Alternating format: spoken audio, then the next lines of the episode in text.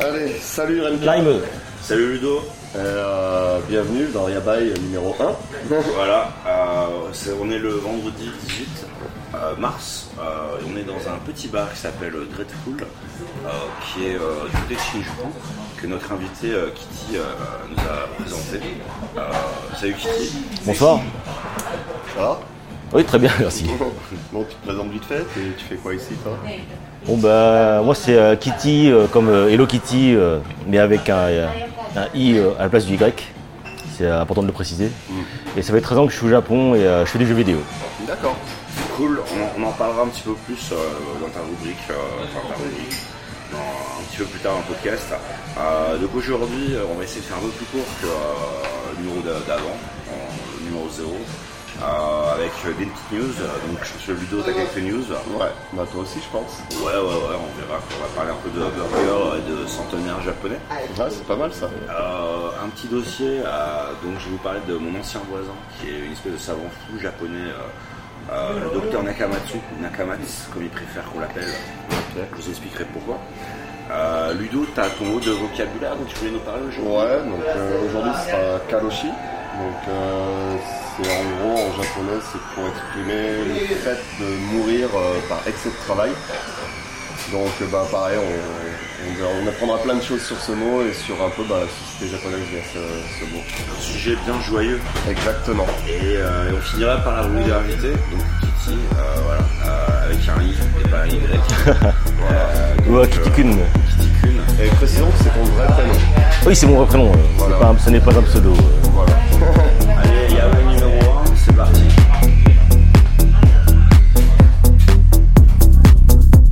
Hum, Omae wa mou shinderu. Nani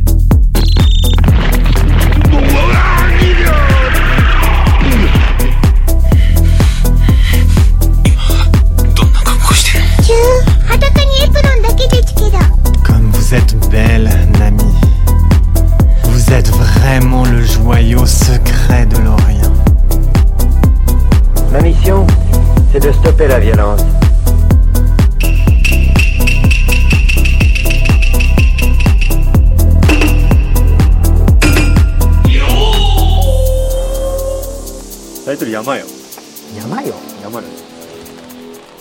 Je vais commencer avec ma news. Donc euh, ma news là, bah, c'est un truc que pas mal de gens ont dû entendre déjà, mais euh, je sais pas si vous êtes au courant, mais en fait, euh, bah toi tu bois pas de whisky, donc tu euh, tu t'en fous un peu, je pense. Non, pas trop. Mais en fait là, le Japon, euh, ils vont arrêter à partir de septembre la production euh, du Ibiki 17. Donc euh, on en parlait euh, la dernière fois au bar. Mhm. Et euh, du coup, ils arrêtent la production.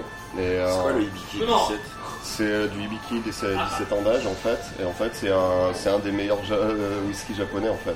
Pourquoi C'est un- 17 Par, par 17 ans, c'est Non, mais 17 ans Pourquoi pas de. 18 ou 16 tu vois, je sais pas. Ça, c'est une très bonne question. Je me suis jamais posé la question. Ils en font plus, ils font du whisky, ou ils font du 16, ou ils font du vin. Ils vont, euh, ils vont arrêter en fait cette production de ce whisky là. C'est quoi la raison?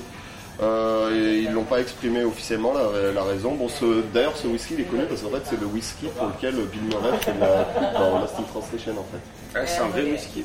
Oui, c'est un vrai whisky. C'est euh, c'est un vraiment bon whisky en plus. Enfin, je sais pas s'il est cher. Hein. Euh, En bar, tu le payes à 1000 yens le, verre, un truc comme ça. Fromage aussi, je crois. Ouais, je bois pas le whisky du tout, mais euh, effectivement, euh, il me semble qu'il gagne pas mal de prix, notamment, je crois, en Irlande en Écosse. euh. Bah, il a- c'est pas le Ibiki, mais là, les whiskies japonais sont les meilleurs whiskies du monde en fait. Ouais, c'est ça, ouais. ils étaient devenus les meilleurs aussi du monde. Mais J'avais entendu dire comme quoi, euh, en fait, ils, a- ils avaient une grosse demande de- du fait qu'ils avaient gagné autant de, de- de prix, en fait. Et euh, ils ont décidé de refaire euh, des balles, etc. Mais bon, ils en auront plus pour un bon bout de temps, en fait. Ah non, non, c'est ça quoi. Donc euh, voilà, et puis même ils arrêtent la production en septembre, donc euh, moi je vais peut-être acheter quelques bouteilles, et, euh, on verra avec le temps. On fera un concours pour les auditeurs euh, Voilà. pour gagner une bouteille de whisky. euh. Non, non, non, là, ça on arrête les conneries là.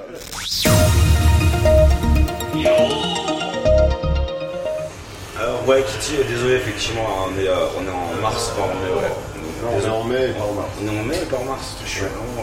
euh, ouais, j'ai vraiment du mal, quoi. Je me réveille doucement, voilà, avec du cidre.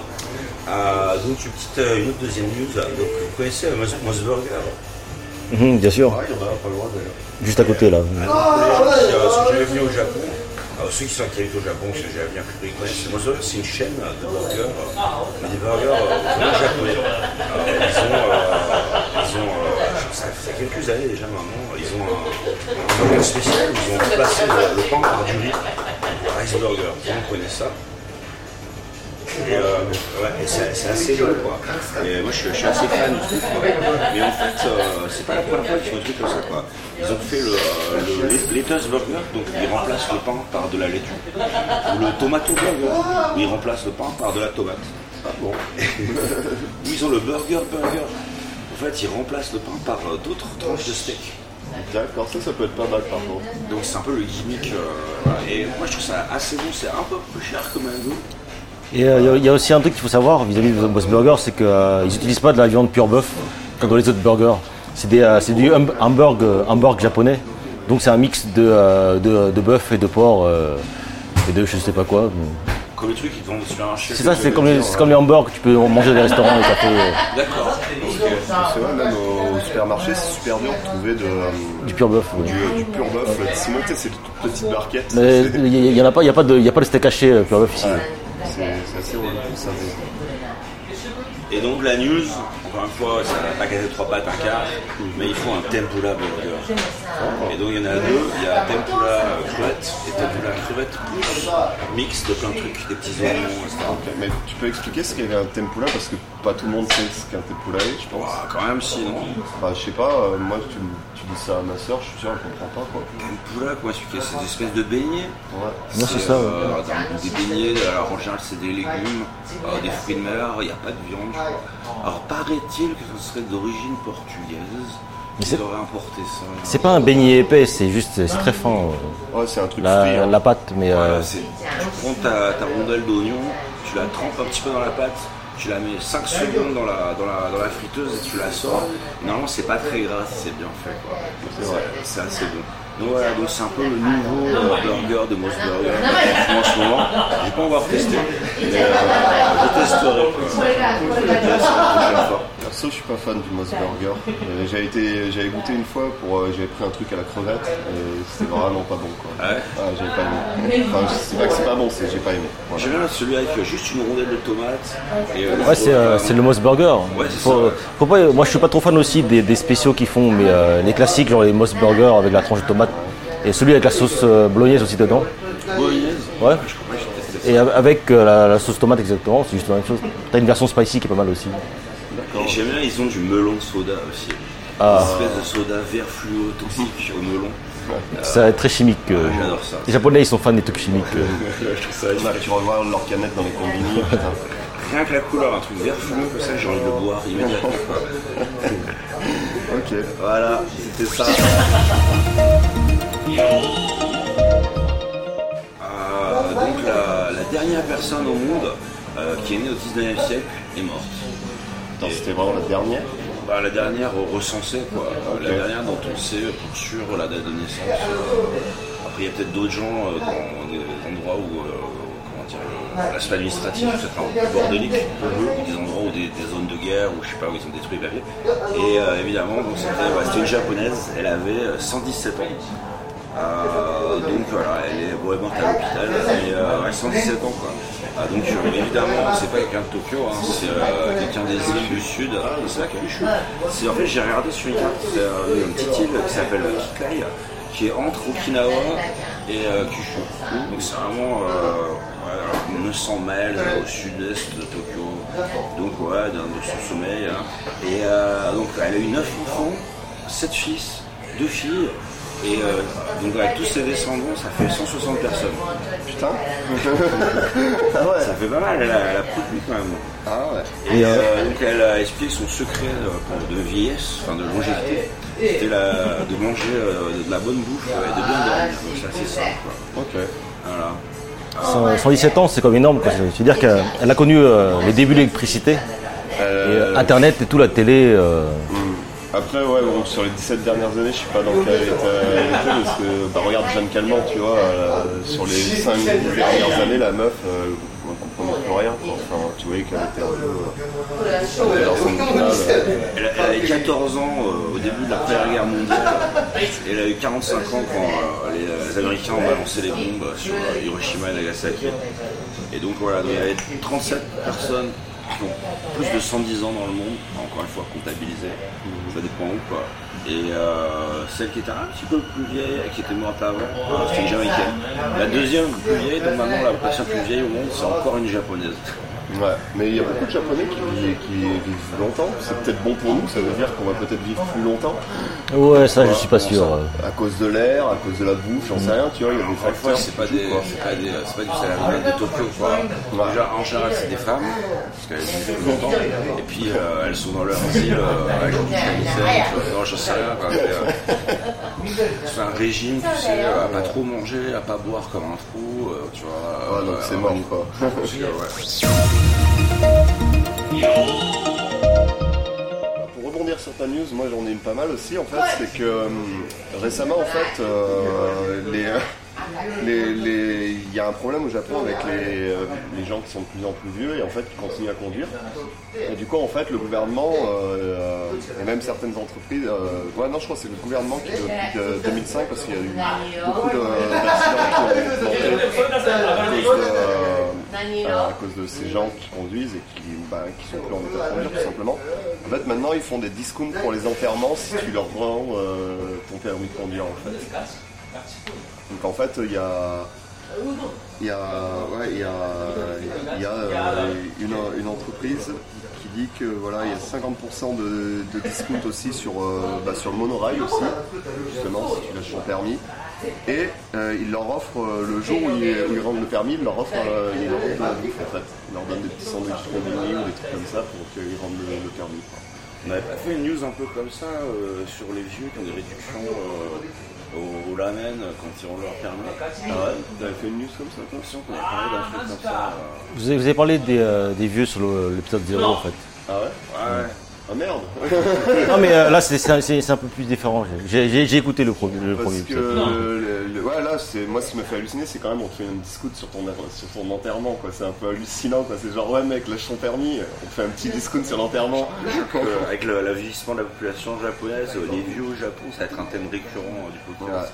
Mais, mais le truc, c'est qu'en plus, euh, il y a pas mal de gens aussi, ils se sont pas enterrés la plupart, ils, sont, ils vont euh, en crémation, quoi. Ouais, ah oui, oui. Euh, ouais, peut-être que ça- c'est pour les frais de crémation aussi. En règle générale, oui, c'est euh, c'est bouddhiste quoi. Donc, euh, la vie c'est shinto et la mort c'est bouddhiste. Ouais. Mais apparemment, ouais, euh, c'est quand même 15% sur, les, euh, sur, les, euh, sur toutes les funérailles. Et en fait, euh, ils disent qu'à peu près, ça, se, ça pourrait leur permettre de, de sauvegarder euh, 60 000 yens, à peu près. Donc ça fait euh, 700 dollars à peu près. De sauvegarder. De, euh, 60 millions de réduction quoi. ouais, non, bah, c'est D'économiser, euh, euh. Désolé. J'ai fait un anglicisme. Alors, euh, vu que vous avez bien le sujet euh, des vieux, en fait, euh, moi j'avais euh, j'aimais bien me taper les tripes en fait euh, quand je rentrais de boîte, etc. Le matin à 5h du mat ou euh, 6h du matin, quoi. Et, euh, quand tu marches dans la rue, il y, a- a pratiquement que des vieux de la rue. Il n'y a aucun jeune. Et euh, je, je me tapais des délires en imaginant que c'était la- l'apocalypse en fait. Et qu'il n'y avait plus de jeunes en fait, il n'y avait que des vieux. Et, et c'est très crédible au Japon en fait, parce qu'il y en a vraiment beaucoup. Je pense que d'ici 50, 100 ans, euh, Ça va être comme ça, pas ouais. ça sera juste comme ça. Ou alors, il y, aura de, il y aura plus beaucoup de japonais japonais, quoi, aussi, je pense. Ouais, c'est après là, ils en prennent pas le chemin. hein. Bah, il y a pas mal d'étrangers de plus en plus, en tout cas à Tokyo, quoi. Mais justement, inversement, moi je lisais une enquête il n'y a pas très longtemps où euh, c'est 70% de la population japonaise qui voit la- euh, le fait qu'il y ait plus d'étrangers euh, et qu'il y ait plus de mélange ethnique au Japon comme une mauvaise chose. Ah, d'accord. Alors je pense que le, le ralentissement de l'activité économique a sûrement euh, une relation de, de cause, quoi. Mais euh, ouais, ils sont pas super motivés pour faire un melting pot, quoi. Ouais, j'imagine.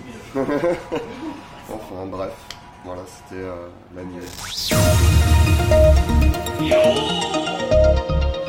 Alors, euh, c'est en fait c'est un, un mec dans la préfecture de Hyogo, donc Hyogo c'est vers le Kansai, quoi. C'est, euh, euh, qui, euh, qui s'est fait arrêter euh, parce qu'il a léché euh, le visage d'un policier. Euh, le japonais? Ouais. Et alors pourquoi il a léché le visage d'un mec, d'un d'un policier? Euh, visiblement, il était, il était avec un pote à lui, euh, donc dans une ville qui s'appelle Aka- Akashi, donc je ne sais pas exactement où c'est, mais euh, c'est dans le, dans le Kansai, quoi. Voilà. Et euh, donc ils étaient bourrés, ils sont partis en voiture, euh, ils sont rentrés dans un mur, euh, et euh, bon, ils ont fait, euh, ils ont, il y a eu un peu de, un peu de dégâts, quoi. Donc ils ont décidé que euh, la meilleure chose à faire c'était de s'enfuir. Mais oui. Évidemment, euh, 50 mètres plus loin, ils sont fait attraper par les flics. Et, euh, donc, euh, donc ils, ils commencent à les questionner, ils les font monter dans la voiture. Et euh, d'un seul coup, euh, euh, le mec qui se faisait interroger, euh, il fait il fait un gros coup de langue sur la tête du flic. Et alors ils lui ont dit mais pourquoi? C'est. Il dit ouais, t'avais un insecte. J'ai voulu te- t'enlever l'insecte. Un coup de langue. Mais il avait des menottes, donc. euh, Ah c'est peut-être ça en fait. c'est peut-être ça ouais. Ah mais oui. Et le, po- le- le policier aussi, aucun réflexe alors. euh. Il est- tu t'attends pas à ça. Tu- le mec va te lécher.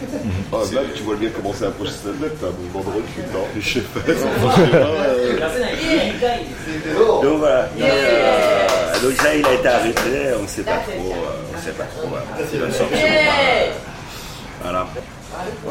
C'est une petite news que j'ai vue là le net il y a pas longtemps. Ah, du coup, en fait, c'est un couple d'une vingtaine d'années en fait qui ont été arrêtés avec euh, la suspicion de, tentative de meurtre euh, sur une personne qu'ils ont, de, une personne de 36 ans qu'ils ont en fait, euh, ben, avec leur voiture, ils l'ont traîné sur euh, 1 km 5 en fait. Après qu'ils se sont engueulés avec Comment ça, ils l'ont traîné bah, euh, D'après la police, en fait, c'est arrivé vers euh, 1h30 de l'après-midi. Et en fait, euh, les deux, ils étaient dans, dans, la, dans la voiture. Et ils ont eu euh, une altercation avec le type, je sais pas comment, sûrement un feu. Et du coup, en fait, euh, ils ont pris la, ils ont ouvert la fenêtre, tu vois, ils ont, Ils l'ont attrapé par la fenêtre. et ils l'ont traîné pendant un kilomètre 5. Et, le, et du coup, ils s'en est tiré ou, euh, Ouais, le, le gars est à l'hôpital. euh, Ça va, quoi. Parce que lui, ah non, lui était en vélo en fait, tu vois. Et, euh, Ah oui, ce que je vous disais avec la ceinture, euh, Ouais, voilà. vous avez fait pour le euh, en fait, c'est que lui, quand il est sorti de son vélo, tu vois, il est allé voir. euh, Il descend de son vélo. Ouais, il descend de son vélo, il est allé voir parce qu'apparemment, ils avaient de la musique qui était, qui, n'est- qui était trop forte, ou je sais pas quoi, tu vois. C'était un vieux. euh, Sûrement. Bah, 36 ans, donc euh, Ça pas, ça pas va, si ouais. vieux que ça, quoi. Et, euh, et du coup, en fait. Il est venu euh, les faire chier à cause de la musique. Ouais, et du coup, ils l'ont attrapé, ils l'ont, ils l'ont, ils l'ont traîné avec la bagnole. Et du coup, euh, il y a des, euh, des vidéos sur surveillance en fait qui apparemment on voit le mec, le mec qui est en train de se faire euh, attraper à 40-50 km par heure. Toujours sur le vélo? Non, euh, à pied, mais enfin, tu vois, il est accroché par la fenêtre comme ça et se faire traîner sur Le le. mec là, il a une bonne poigne quand même pour le. Bah, tu sais, t'as la vitre, c'est des vitres électriques. Ah, il a donc, coincé euh, la il a- vitre. il a- il a dû coincer comme ça, quoi. Mais c'est fou qu'il ait, qu'il ait pas volé quand même. Quoi.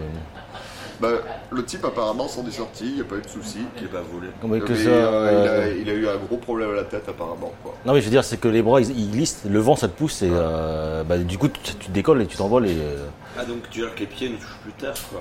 Je sais pas. Non, non, pas à ce point-là, mais je veux dire, c'est que euh, avec la vitesse, etc., à un moment où euh, il peut pas suivre avec ses jambes, donc Ouais. euh, là il tire, il tire.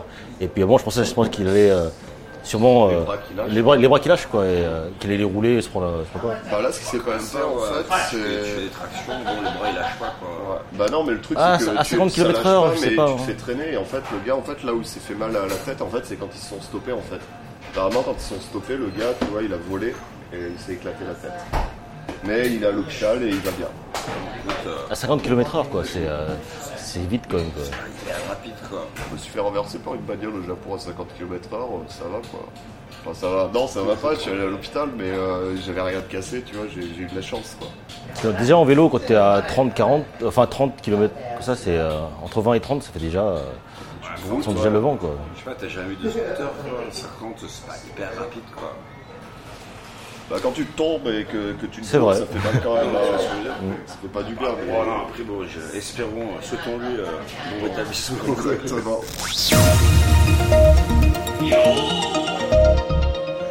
Ok, alors euh, petite dernière news cette fois-ci. Euh, vous connaissez euh, le studio Ghibli? Ça me dit quelque chose, j'en ai entendu parler vite fait. Quoi. On va pas présenter Ghibli. quoi. Ouais, on dit Ghibli, on dit pas Ghibli. Donc euh, Ghibli, euh, je sais ça pour les Français que que j'entends ça, ça me, fait saigner les oreilles. Oui, effectivement, la dernière fois, euh, j'avais euh, des amis japonais chez moi et euh, je parlais, euh, bah, justement, j'ai dit Ghibli et ils n'avaient pas compris. et c'était Ghibli. Voilà, Ghibli. Et, euh, et donc en, en 2020, eh ben, ils vont ouvrir un. Donc il y a- il y, a le studio Ghibli que tu peux visiter, etc. Machin. C'est toujours pas fait d'ailleurs. c'est- Kichijoji, hein. Euh, ouais, c'est ça. Mais c'est blindé tout le temps en fait. Les Il faut faire une réservation et c'est assez longtemps à l'avance. Tu peux pas acheter les billets sur place. Non. Il faut acheter les billets avant Ouais. dans un comme ça. Bah, faut aller sur internet en fait et tous les trois mois en fait ils ouvrent les euh, pour trois mois après ils ouvrent les, les billets à la vente et le truc c'est que t'en as toujours des billets mais c'est genre un mardi un mercredi en pleine journée et tu vois à part si t'es en tourisme bah, moi par exemple je peux pas y aller le week-end c'est toujours blindé quoi Ouais, à moins vraiment prendre la journée. Donc du coup, ouais, j'ai jamais fait. Et, euh, mais là, ils vont ouvrir un, un, un vrai parc d'attraction, enfin pas vraiment un parc d'attraction, un Avec parc, ils vont appeler ça Ghibli Park. Ça va ouvrir en 2020. Donc 500 acres, je sais pas combien ça représente, mais c'est un truc assez grand. c'est beaucoup ça s'en va Euh, mais ça a l'air assez grand, ouais. Euh, et donc en fait, dans un, dans un, vers un parc, vers le, le parc de Molikolo, qui est euh, vers Nagoya. Euh, et en fait, il y a déjà, alors là-bas, il y a déjà une réplique euh, de la maison euh, de, euh, de Totoro, enfin la maison des, des petites filles, là, donc, qui est un peu une maison japonaise un peu à l'ancienne, et où euh, ils ont construit, euh, bah, c'est très réaliste quoi. Alors euh, 2000, euh, 2000, 2000, hein, kilomètres carrés 2000 km ouais, ça fait pas mal, ouais. ouais ça fait pas mal C'est assez grand, ouais. Euh, donc en hectares, parce qu'on dit pas ouais des kilomètres, un c'est- hectare ça fait 5 hectares C'est pas 2000, c'est 2 km. 2 km. c'est- Ah, deux- deux pardon. kilomètres, Ouais, ok, 2000, je sais, c'est c'est grand. Enfin, C'est c'est plus énorme. grand que- c'est plus grand que Disney. quoi. mais euh, c'est un pays. c'est c'est énorme quoi Donc 2 km, c'est quand même assez grand. ça fait 5 hectares non? Et, euh, je sais pas. Euh, je sais pas. 500 ouais. Je sais pas. Et euh, donc il y a déjà un truc, donc visiblement euh, un peu traditionnel. Donc ça sera pas un parc à la Disney ou à la Universal avec des roller coasters, des attractions. Ce sera un parc vraiment en mode Ghibli, donc avec la nature, des arbres, euh, un truc un peu traditionnel, un petit peu le, cette vision tu idéalisée du Japon, de la campagne, Euh, donc la nature qui est quand même le thème qui revient vachement souvent. Donc, donc, euh, 2020. D'accord. Euh, voilà. Ben, c'est pas euh, Universal qui les aide, c'est que Ghibli qui fait ça. Alors Ghibli, ouais c'est juste Ghibli, mais je pense qu'ils ont des sous. Hein. Ouais, ben, récemment, il disait que justement c'était un peu tendu, quoi. Bah, il c'est un peu vieux, à chaque fois il dit qu'il va arrêter, puis à chaque fois il, il en refait un. Mais à un moment, bon, il pourra plus quoi. Ouais. Alors à terre, il voudrait rajouter euh, des trucs comme. euh, comment ça s'appelle en français euh. Euh, le voyage voyage de Shiro. Euh, Princesse Mononoke. Euh, d'autres trucs, en fait, d'autres. euh, la putain, enfin, les, euh, le, voyage, le château dans le ciel. d'autres, d'autres dessins animés, euh, rajouter d'autres thèmes en fait sur d'autres, euh, d'autres parties de l'œuvre de Miyazaki. D'accord. Mais pour commencer, ça sera que Totoro. Euh, strictly Totoro Territory, comme ils disent. Voilà, donc 2020. Euh, bon. 2020 une bonne année pour les parcs d'attractions parce qu'il y a aussi le. Les Jeux Olympiques, le- euh. il y a le, non mais il y a le parc Nintendo en fait avec Universal, ils vont, ils sont en train de le construire là, tu sais, dans, dans le Universal à Osaka, il va y avoir un truc Nintendo, Ah, un c'est pas un Mario. parc Nintendo, c'est une attraction dans le. C'est un event, non Non, non, non, c'est un parc. Enfin, tu sais, dans le parc Universal, t'as plein de, de petits parcs. En fait, t'as le parc pour les mignons, t'as le parc pour euh, Ouais, pour vrai. Nintendo, Ouais, t'as le parc pour Harry Potter. Non, Enfin, c'est pas le parc, c'est des thèmes en fait. quoi, Ouais, c'est des Ça va être une zones, zone voilà. Nintendo. ouais. Et là, il y aura une grosse zone Nintendo qui va se construire, enfin Mario. Ouais. 2020 aussi. 2020 Et aussi. les JO, hein, 2020, il va y avoir un afflux de touristes, ça va être. Enfin, déjà l'année prochaine aussi avec la Coupe du Monde de rugby. Mais ça ne ça vaudra pas Fujiku. Euh. Ah. Fujiku c'est cool, mais il faut aimer les euh, montagnes russes. Montagnes russes. Moi je, je peux plus quoi. je, suis out quoi.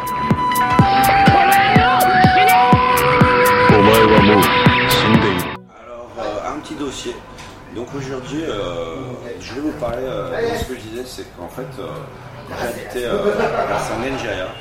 Enfin, techniquement pas exactement en Nigeria.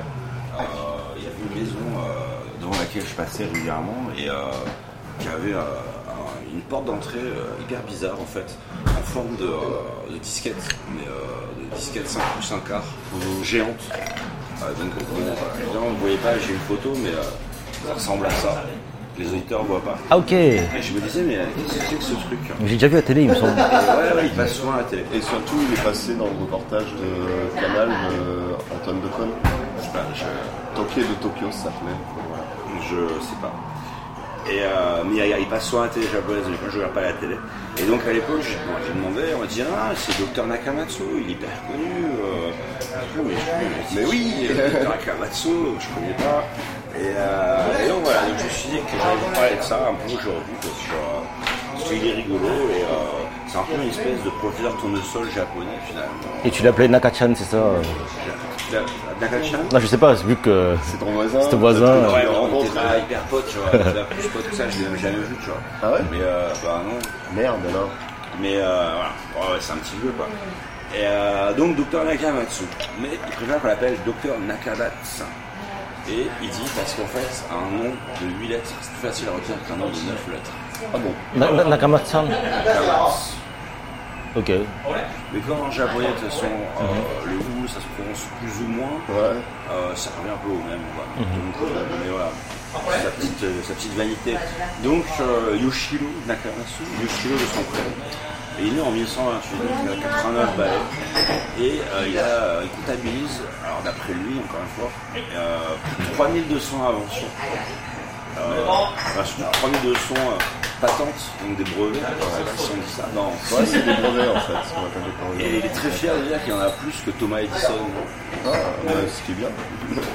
Après, bon, on ne sait pas si c'est vrai ou pas, quoi. Mais euh, oui, c'est ce qu'il dit. quoi. Il y a tout un mystère à ce niveau-là, je crois, non Justement? Bah, Parce qu'il revendique certains trucs. Des a- patents sur quoi euh, C'est genre c'est des produits utilisables On euh va en parler, on va en parler. J'ai quelques exemples, mais visiblement, ouais, les universitaires japonais le, le connaissent. Il partie du paysage, quoi. Ils, ils disent oui, c'est plus ou moins vrai, on sait pas. Mais bon, il est marrant, et, et puis il y en a, il y en a, il y en a des vrais aussi, quoi. Euh, donc bon, alors il a fait Todai, donc euh, Tokyo Université, donc euh, très très bonne fac. Euh, Ah, Effectivement. La, la plus la meilleure, tout ce qui est scientifique, je pense, au Japon. hein. C'est la meilleure fac. C'est la meilleure université au Japon. euh. Mais pour le.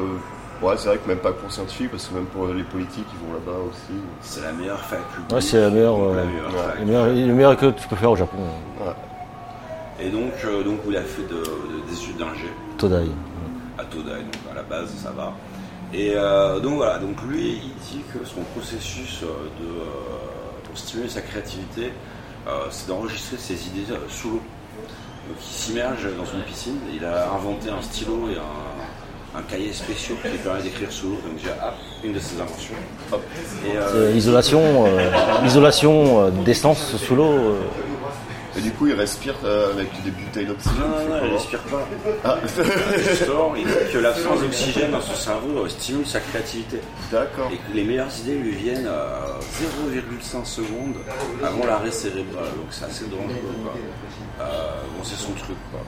Ok, ouais. Voilà, donc ça, Mais il, il fait ça chez tout seul ou il fait ça avec euh, des docteurs autour euh, Mais il fait des LD ou euh, des trucs comme ça pour arriver à se stimuler, enfin des dire d'expérience, pour dire ah ça y est je le fais, je vais au de mourir. Voilà, c'est ce qu'il dit. D'accord. Voilà, encore une fois, donc si vous regardez sur YouTube, Docteur Nakamatsu, Swimming Pool, un truc comme ça, et vous pourrez voir. euh, Son processus il, fait, il fait ça, il est dans une piscine. euh, et Ça me fait penser à, je sais plus ça s'appelle dans euh, Rick et Morty, là, Snoop Nook, je sais pas quoi, là.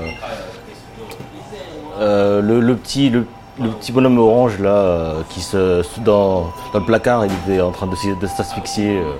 Ah euh, ok mais non mais là le, le truc c'est que c'est- ça c'est du euh, c'est euh, de la masturbation. euh, de l'auto L'auto-asphyxie, oui. ouais voilà truc bah, comme euh, le gars de Bill- Kill Bill là comment il s'appelle.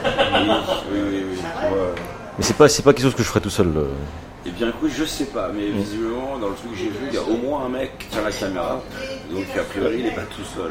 D'accord. Euh, alors chez lui, donc dans son, son manoir finalement, hein, je ça, il y a aussi une pièce euh, calme, comme il dit. Euh, c'est euh, une salle de Ah. Scrunchy. Pardon Scrunchy. Scrunchy. Yeah. Ah oui. Dans et Morty, Espèce de Scrunchy, ah ouais. là, euh. Et donc il a sa pièce calme, c'est une salle de bain construite sans aucun coût, avec des tuiles en or massif de 24 carats, euh, qui encouragent sa pensée créative et euh, en bloquant les ondes TV et euh, les ondes radio. D'accord. C'est un truc. Euh, il y a aussi un ascenseur spécial euh, qui paraît qu'il aide à avancer, mais il- ne veut pas employer le terme euh, ascenseur, il appelle ça pièce qui bouge verticalement.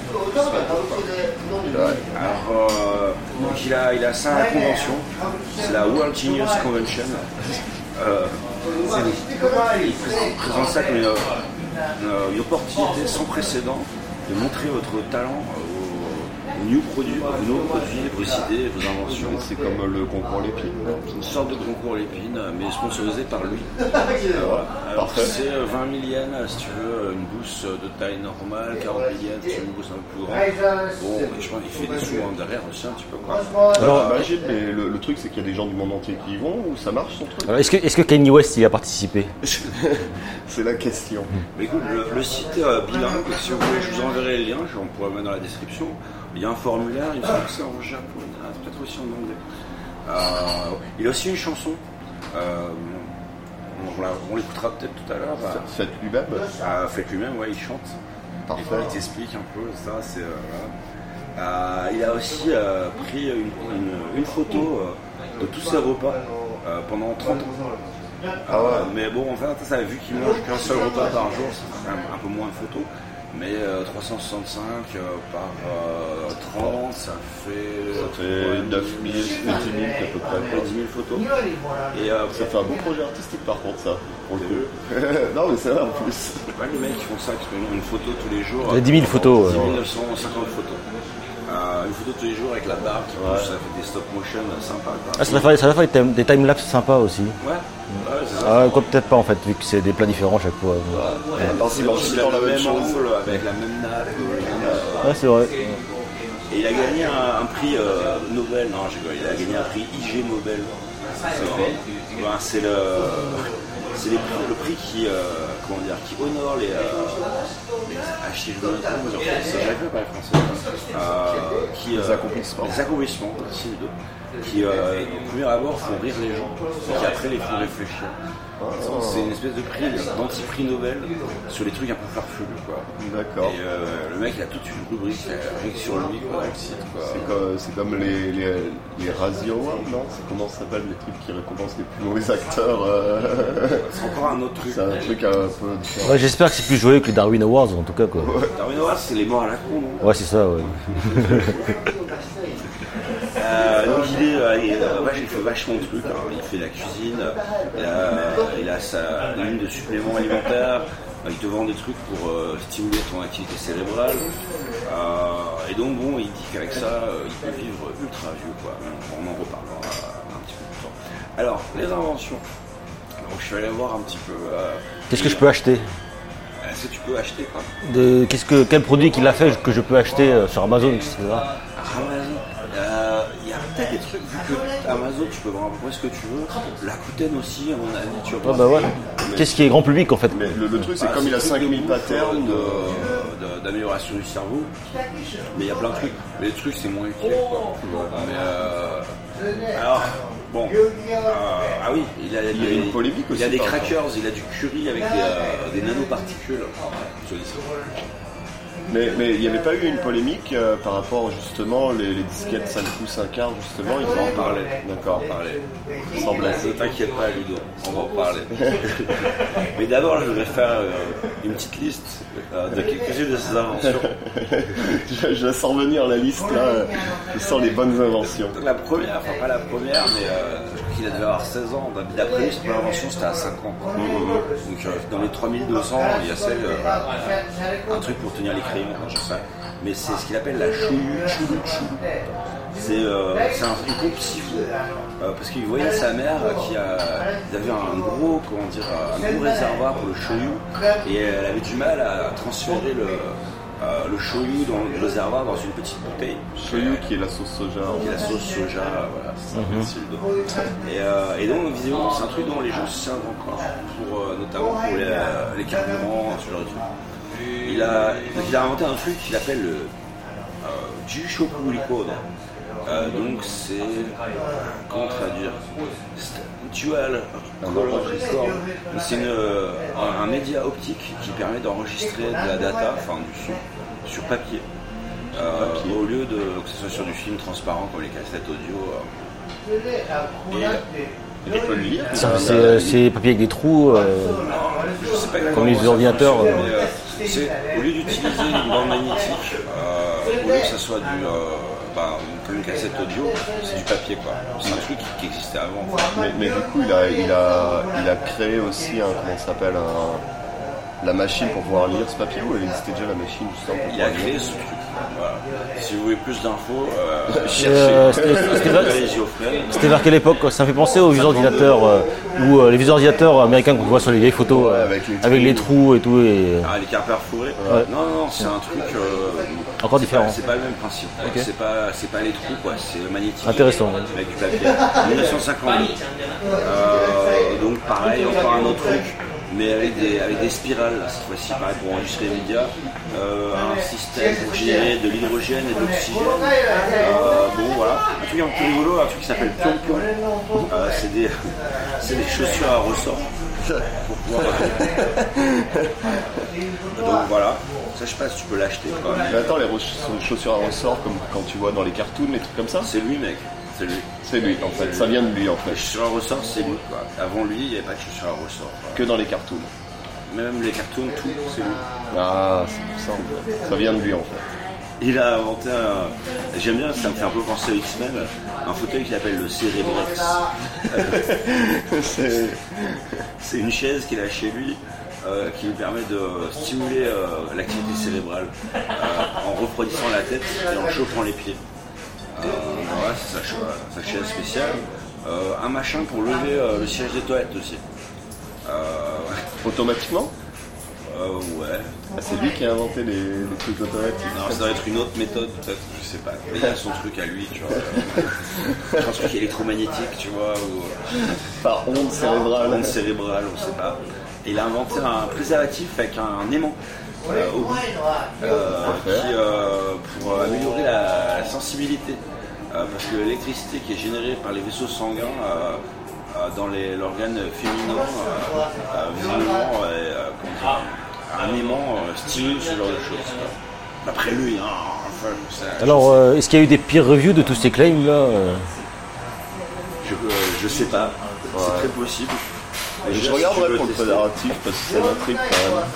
Il me semble que tu peux trouver certains trucs à lui sur Amazon Japon. Euh, il me semble que j'avais trouvé quelques trucs. Et euh, la manière dont tu en parles maintenant, ça fait un peu, ça fait un peu secte et gourou comme il y en a tellement au Japon en fait. Il y a un côté un peu comme ça, ouais. Il a un culte de la personnalité, je pense. Il a fait euh, une, enveloppe protectrice pour disquettes, euh, pour nettoyer les disquettes, hein.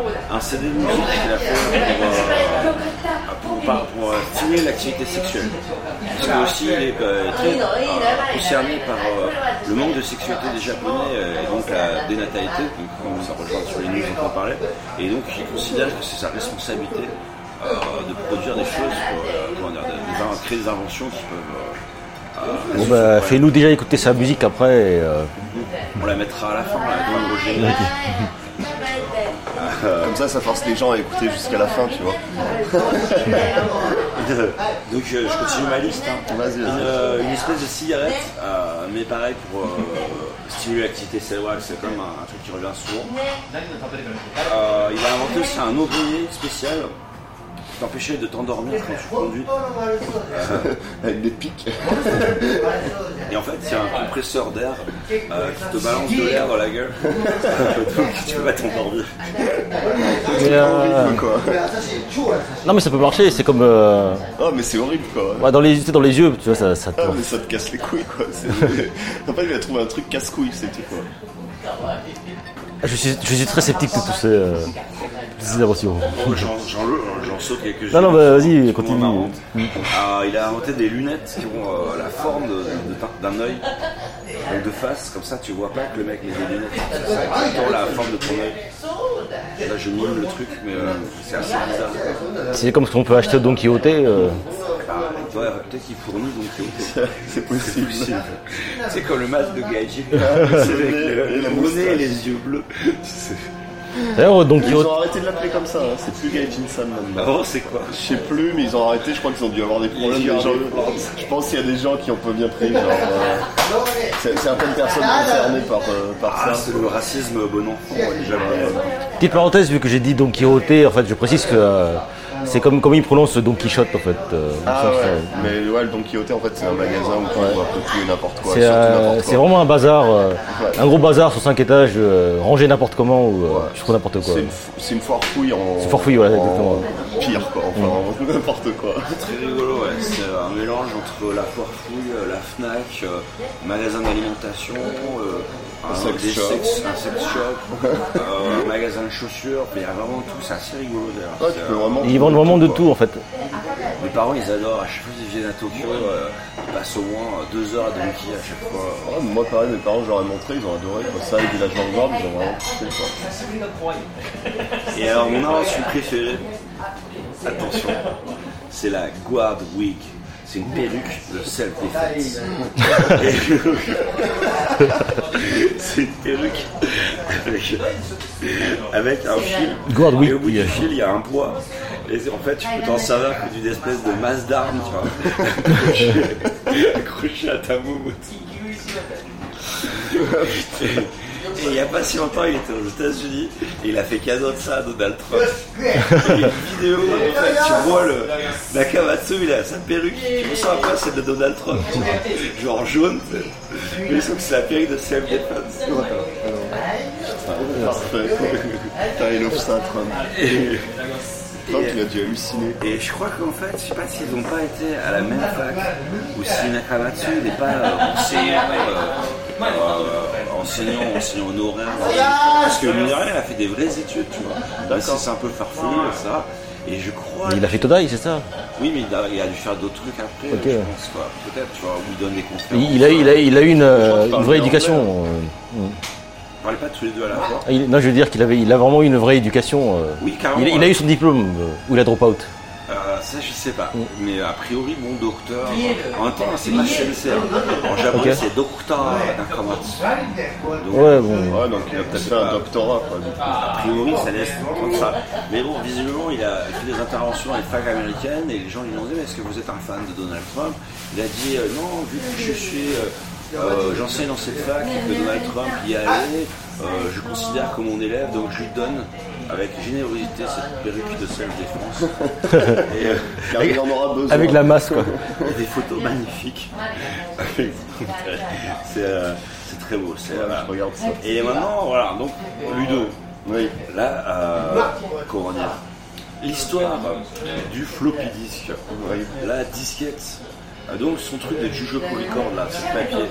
En fait, il dit qu'il a inventé la disquette avant IBM. Parce que IBM, Ouais, c'est IBM qui a reconnu. IBM, ils ont dit en 60 enfin, IBM a posé un brevet euh, sur la disquette en 1969. Et Nakamatsu, comme vous avez vu, son truc il a inventé en 52. Euh, mais en fait, c'est pas la même chose. Parce que en anglais, donc disquette c'est floppy. Et donc floppy ça veut dire mou. Donc c'est un disque mou. Donc ils considèrent que comme son truc c'est du papier, et ben c'est un vrai truc floppy disk. C'est là-dessus, en fait, moi je croyais qu'il disait qu'il avait euh, inventé la disquette 5 plus 1 quart en fait. Euh, ça m'intrigue de, de voir le principe du papier en fait. Je veux voir des peer reviews de ça. euh. Comment, comment, on dit peer review en français d'ailleurs? Des, euh, critiques. des critiques, euh, de, pas des critiques, des, on dit ça, Des des, vidéos consommateurs. Ouais, voilà. de- Bah non, mais c'est euh, ouais, on- sur YouTube en général, c'est ce qu'ils appellent ça des reviews, c'est-à-dire ils regardent un produit et ils le review. Mais c'est en anglais quoi. Non, c'est en français. Bah, En fait, c'est euh, c'est, euh, c'est scientifique quand, quand tu relis un papier, tu as le, t'as le peer review qui, euh, où tes collègues ils vont examiner ton papier pour te dire si c'est véridique ou pas, ils vont revérifier, ils vont te Ah, faire des contre-arguments. ça c'est plus des trucs euh, scientifiques en fait. Oui, c'est ça, c'est pour ça, mais c'est pas C'est la communauté scientifique qui, euh, qui, re- qui euh, révise ton, ton papier en fait. examen par les pairs, me dit Google Translate. Je sais plus parler français. Alors désolé pour les auditeurs, hein, ça fait bien longtemps qu'on est euh, au Japon et qu'on travaille euh, en ce qui me concerne pas en anglais et euh, notre français euh, est de plus en plus lamentable. Ouais. Moi, bah, moi j'ai fait anglais, maintenant c'est que japonais, donc euh, ouais. Ludo, Ludo me dit régulièrement euh, je mets ma jaquette pour aller à l'office. Et tu te fous bien de ma gueule à chaque fois, mais tu fais pas mieux quoi. Mais en même temps, ouais, je fais pareil. Euh, donc voilà.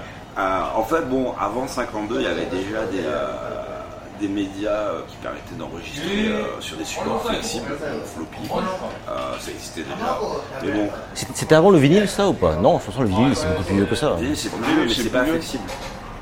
C'est dur en fait. Mhm, Ouais, c'est vrai, ouais. Ouais, le gramophone. Oui, c'est ça, euh, parce que des c'était euh, au début. Euh, que même, les, fin, euh, ouais. même les petites disquettes, tu sais, après ils les appelaient floppy disks, mais ça vient de cette disquette, ben, je sais pas si vous avez connu vous.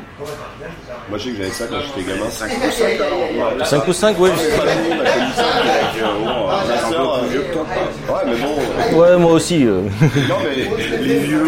Mais dis-toi que moi j'avais ça parce que j'avais un vieux PC, mais j'ai la plupart de mes potes, avaient déjà des PC avec les 3 pouces, quoi, avec le Windows 3 points, quoi. Bon alors pour les millénials euh, qui nous écoutent, Ouais, voilà. la disquette, euh, bah, cherchez sur Google si vous savez pas ce que c'est, euh, tant pis. hein. Ouais, mais c'est dur à expliquer, mais euh, C'est un c'est mou. de quoi. stockage magnétique. C'est un CD qui est encore dans sa boîte de CD, en fait. Ouais, c'est un C'est ça, ça, ouais. C'est un peu ça en plus, Ouais, mais c'est beaucoup plus fin. Ouais, avec les cassettes audio et ça. Ouais, voilà. Ah, bon, il dit euh, que euh, est arrivé à un accord avec. IBM euh, au terme de licensing, donc en termes de, de droits de, de droits, voilà. Euh, à la fin des années 70. Euh, il dit aussi que IBM euh, euh, exploite avec son accord euh, son invention du floppy depuis 1979 mais que les détails sont confidentiels évidemment.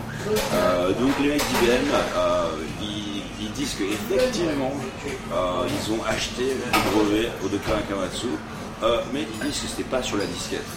Et ils disent que la disquette c'est eux. Point. Euh, mais par contre, voilà, ils auraient soi-disant acheté 14 licences euh, au docteur Nakamatsu, mais ils disent ça n'a absolument rien à voir avec la disquette. Mais en même temps, euh, ça veut dire quand même, si- s'ils ont racheté 14 licences de brevets, c'est quand même assez hallucinant. Ça veut dire qu'il a pas fait que de la merde en finalité. Non, ouais, non, non. tu vois, parce que le gars, il a farfelu, Il y a des mais. trucs complètement farfelus. il y a des Et euh, attention ça se trouve, c'est un, c'est un patent troll, ça se trouve.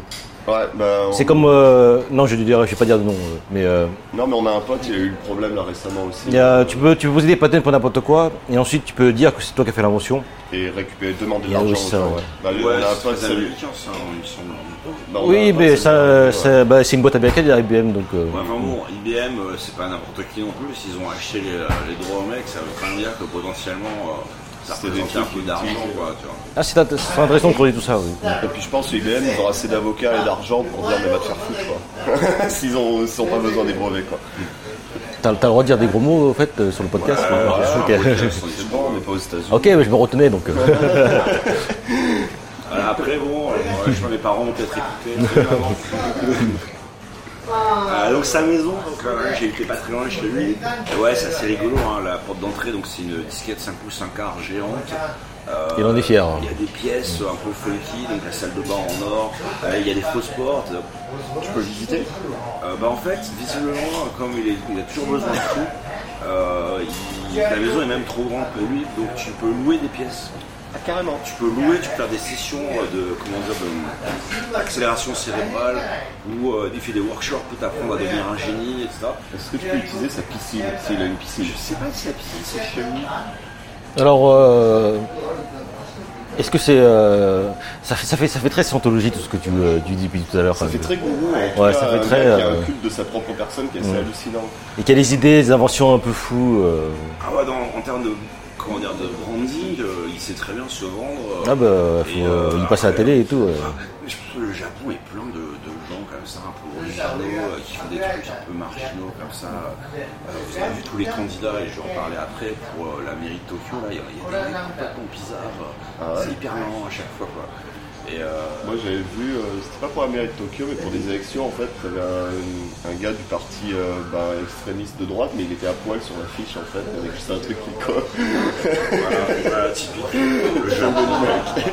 Mais ouais, il y a peut-être sectaire, je sais pas, mais euh, effectivement, ouais, l'attitude de la personne, euh, ça c'est sûr, ouais. Ça, ça peut. Ouais, je sais pas, mais. euh, Est-ce que ça va finir avec genre, de, genre des. des, par- des, euh, ah, je sais pas, des, des pyramides scheme, scheme là, des. euh, comment on dit en français Ah, des, euh, les, euh, du, euh, je vois ce que tu veux dire, c'est les, euh, mais ça Ah, c'est les business quoi. pyramidales quoi, Ouais. qui sont interdits d'ailleurs en France. Oui. Au Japon, ça marche vachement bien. Non, au Japon, ça marche énormément, oui. Ils Mais ça, c'est pas interdit par la loi Je crois. Ils font vachement ça, ouais. C'est, euh, non, Et à mon Alors, avis, ça marche c'est interdit, hein. bien ici. Non, au Japon, ça marche énormément. Et c'est vraiment le truc de femme au, fo- euh, femme au foyer, tu sais, qui Ouais. se- bah, le club tupperware quoi. Ouais, bah t'imagines. Mais je sais qu'en France, ça a été interdit parce que sinon, il y a eu tellement de merde et les gens achetaient, achetaient et ils se, se mouillaient, quoi. Donc c'est super gris aussi, quoi. Qu'est-ce qui est vraiment formidable? Enfin, bon, c'est un, c'est Ouais, un- c'est un autre sujet, on va dire. Euh, donc, je parlais vite fait de politique et donc de, des élections euh, pour euh, la mairie de Tokyo. Euh, Vas-y, hein, Kitty, comment on en verre, hein, si tu veux. Non, c'est pas ça, je. Tu veux aller au WC Oui.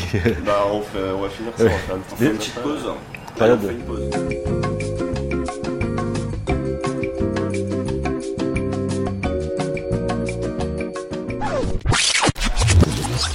Donc voilà, on revient après cette petite pause euh, pipi. Ça va mieux, Kitty Ah, désolé, j'ai des petites vessies. Et puis, euh, c'est mon quatrième verre, euh, donc. euh, Donc, la politique. Donc, je disais, euh, il y a plein de candidats farfelus pour le, poste de gouverneur de Tokyo.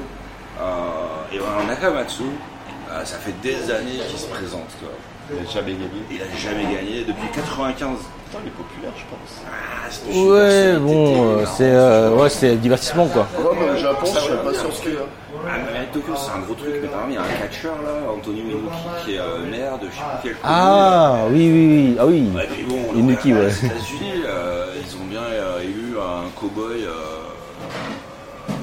président des États-Unis actuel aussi. Hein. Mais ben, moi, je- moi, je pense, euh, moi, je pense c'est que. Ronald Reagan, euh, qui était un acteur. euh, Schwarzenegger. Mais Schwarzenegger, moi, Schwarzenegger, je sais que toi tu l'aimes pas parce que euh, tu dis que tu fais de la gonflette, mais euh, lis, lis- quand tu lis son, son livre sur le bodybuilding, etc., et où tu lis euh, les articles ou des livres qu'il a fait, quoi, il- est vachement réfléchi, euh, il sait de quoi il parle, donc. euh, Je dis pas qu'il fait la complète, je dis juste que. Euh, il était pas naturel, quoi. Bah, après, c'est un autre débat. Non, mais il est, il, C'est il- gouvernateur, il- il est vachement carré, il, il- il avait commencé en Autriche, etc., il était vachement calculé, il avait vachement pensé à ce qu'il voulait devenir, etc. Et euh, il n'est pas si bête qu'on le croit, en fait. Non, je pense pas qu'il Ah, soit j'ai con, pas dit qu'il était bête. Ça y est, c'était bon. euh. Mais par contre, euh, Nakamatsu-sama, là, euh, ouais, effectivement, euh, c'est une personnalité un peu euh, farfelue, quoi. Ouais, mais ça m'étonnerait pas que, tu vois, euh, au Japon, ils élisent un gars comme ça, tu vois. Je serais vraiment pas surpris. Ou un, un chat mini. Je sais que mon justement, pendant qu'on voyait Padoa, me disait Ah, je vais peut-être voter pour lui parce que c'est un ancien acteur, il est cool, euh, il est beau gosse, tu vois, c'était son critère, quoi. Donc, euh, je serais vraiment pas surpris. Voilà, un temps Trump. Voilà. on, va pas, on va pas partir sur la politique. Euh, et donc, lui, ce qu'il dit, c'est que la politique, ça fait partie de son processus d'invention. Euh, que euh, la politique, c'est une invention invisible euh, qui s'articule autour des concepts d'éducation et de bonheur. Euh, de 2010 à 2013, d'ailleurs, il était le candidat du Parti du Bonheur. Euh, Ah oui, oui. japonais. Le Parti du Bonheur. Euh, Kofuku Jitsugento, donc, qui est la branche, euh, qui est la branche politique euh, donc conservative, anticommuniste euh, de, euh, du mouvement religieux. Et là, on rejoint ce que tu disais, qui Ah, je crois que- Happy Science. Et je ferai probablement un dossier sur eux euh, dans une prochaine fois, parce que là, il y a beaucoup de trucs à dire. C'est évidemment considéré comme une secte en France. Attends, au Japon, ça passe. Moi- ah oui, je, crois, je crois que je me souviens justement de cette époque-là, de ce, de ce parti-là. Et euh, il me semble que quand il passe à la télé, il met toujours des lunettes de soleil noir. Il a des nuages de soleil dans ouais. Et donc, euh, donc je me souviens d'avoir vu, euh, quand tu vois la télé, souvent il a les cheveux un peu longs, et, les lunettes de soleil- les lunettes de Ah, soleil le noir. mec de Happy Science, ouais. Et puis, euh, c'était pas lui sur les affiches, je me souviens que. C'est possible, bah si, si, qu'il était le candidat. Et ils ont un temple incroyable avec des trucs dorés qui clignotent, enfin c'est complètement bizarre. Et euh, on fera un dossier là-dessus. euh, Ah ouais, ouais. Là, tu, tu mets Mélo à Ça la va être magnifique, je vais être spécialisé vraiment dans les trucs ça. Un dossier sur les sectes au Japon, ça peut être intéressant. hein. Ouais, putain, là, il y a des à trucs dire. à dire. Putain. Oh là là, oui. Et euh, mais bon, voilà, donc il a aussi une carrière politique. Voilà. Bon, donc, ma dernière partie. Voilà. Parce qu'on dirait pas, mais j'ai un petit peu construit le truc. La vieillesse. Ah. Parce qu'il est vieux. Il a quel âge là? Et il a 89 ans. En 2014, donc lui il a dit euh, ah, si tu manges bien, si tu manges les produits spéciaux euh, avec des nanoparticules, euh, que tu fais un peu de sport, que tu vis sainement, etc., tu peux vivre jusqu'à 144 ans, pas 145, pas 146, 144. Voilà. Mais malheureusement, Est-ce qu'il rembourse si tu meurs avant? Malheureusement, en 2014, il avait un cancer de la prostate. Et euh, ses médecins lui ont dit Tu vivras que jusqu'en 2015. Du coup, il a cherché un traitement. Euh, donc maintenant, chercher le traitement pour son cancer. Il dit il est content que son cancer soit un type compliqué. Ça a fait un challenge, un challenge intellectuel. Il a fait une ablation de la prostate. Il a donc plusieurs buts dans la vie. C'est- Parce que oui, il est encore en vie en 2018. Pour l'instant, il est Donc, encore en voilà. Donc c'est cinq objectifs. Donc, trouver le remède pour son cancer de la prostate. Mais c'est quatre buts dans la vie. Et alors attention, c'est quatre trucs, c'est c'est fat quoi. C'est euh, trouver une alternative à l'énergie nucléaire. Une- une- une- ah, à l'énergie nucléaire, ok. Ouais. Après, euh, après Fukushima. Après celle du, Ouais, après, ouais, après, c'est- après, après celle du soleil, euh, non bah, euh, truc qui n'existe pas quoi. Ou euh, enfin parce qu'encore une fois Une autre solaire, on peut en parler. Mais le, le problème étant toujours le stockage et ça. Et euh, inventer une nouvelle forme de transport public. Ok. Euh, rendre la big data, oh, désolé, hein, je garde en anglais big data, si vous savez pas ce que c'est, attends, je pourrais faire pour vous. Euh, plus facile à manager avec des, euh, des, euh, des- des devices, des, des appareils, hein, des téléphones portables, des montres, des, objets connectés euh, qui permettent un stockage plus facile de, de De la la- data, de l'IoT, quoi. par exemple, Mm. et faire du coaching pour la jeunesse, pour que les jeunes deviennent des meilleurs inventeurs. Et donc voilà, 2018, il est toujours en vie, il est là, et il est en forme, et donc pour l'instant le cancer ne l'a pas encore eu. Mais euh, je vais faire très personne de mauvaise foi, mais euh, au Japon, il y a vachement la, la culture, euh, un peu, euh, j'ai pas envie d'être méchant, mais la culture du mouton en fait quoi. Et les gens, ils vont, dès que tu un sensei, tu as un peu de crédential, et donc tu as eu des, des- un peu de crédibilité, tu peux faire passer n'importe quoi aux gens. Et ils vont pas, ils vont pas chercher à, vérifier si ce que tu dis est vrai ou pas. Il faut juste te croire parce que tu es un sensei justement. Ils vont pas te remettre en Ils- question. oui, c'est ça, ils ne te remettront pas en question.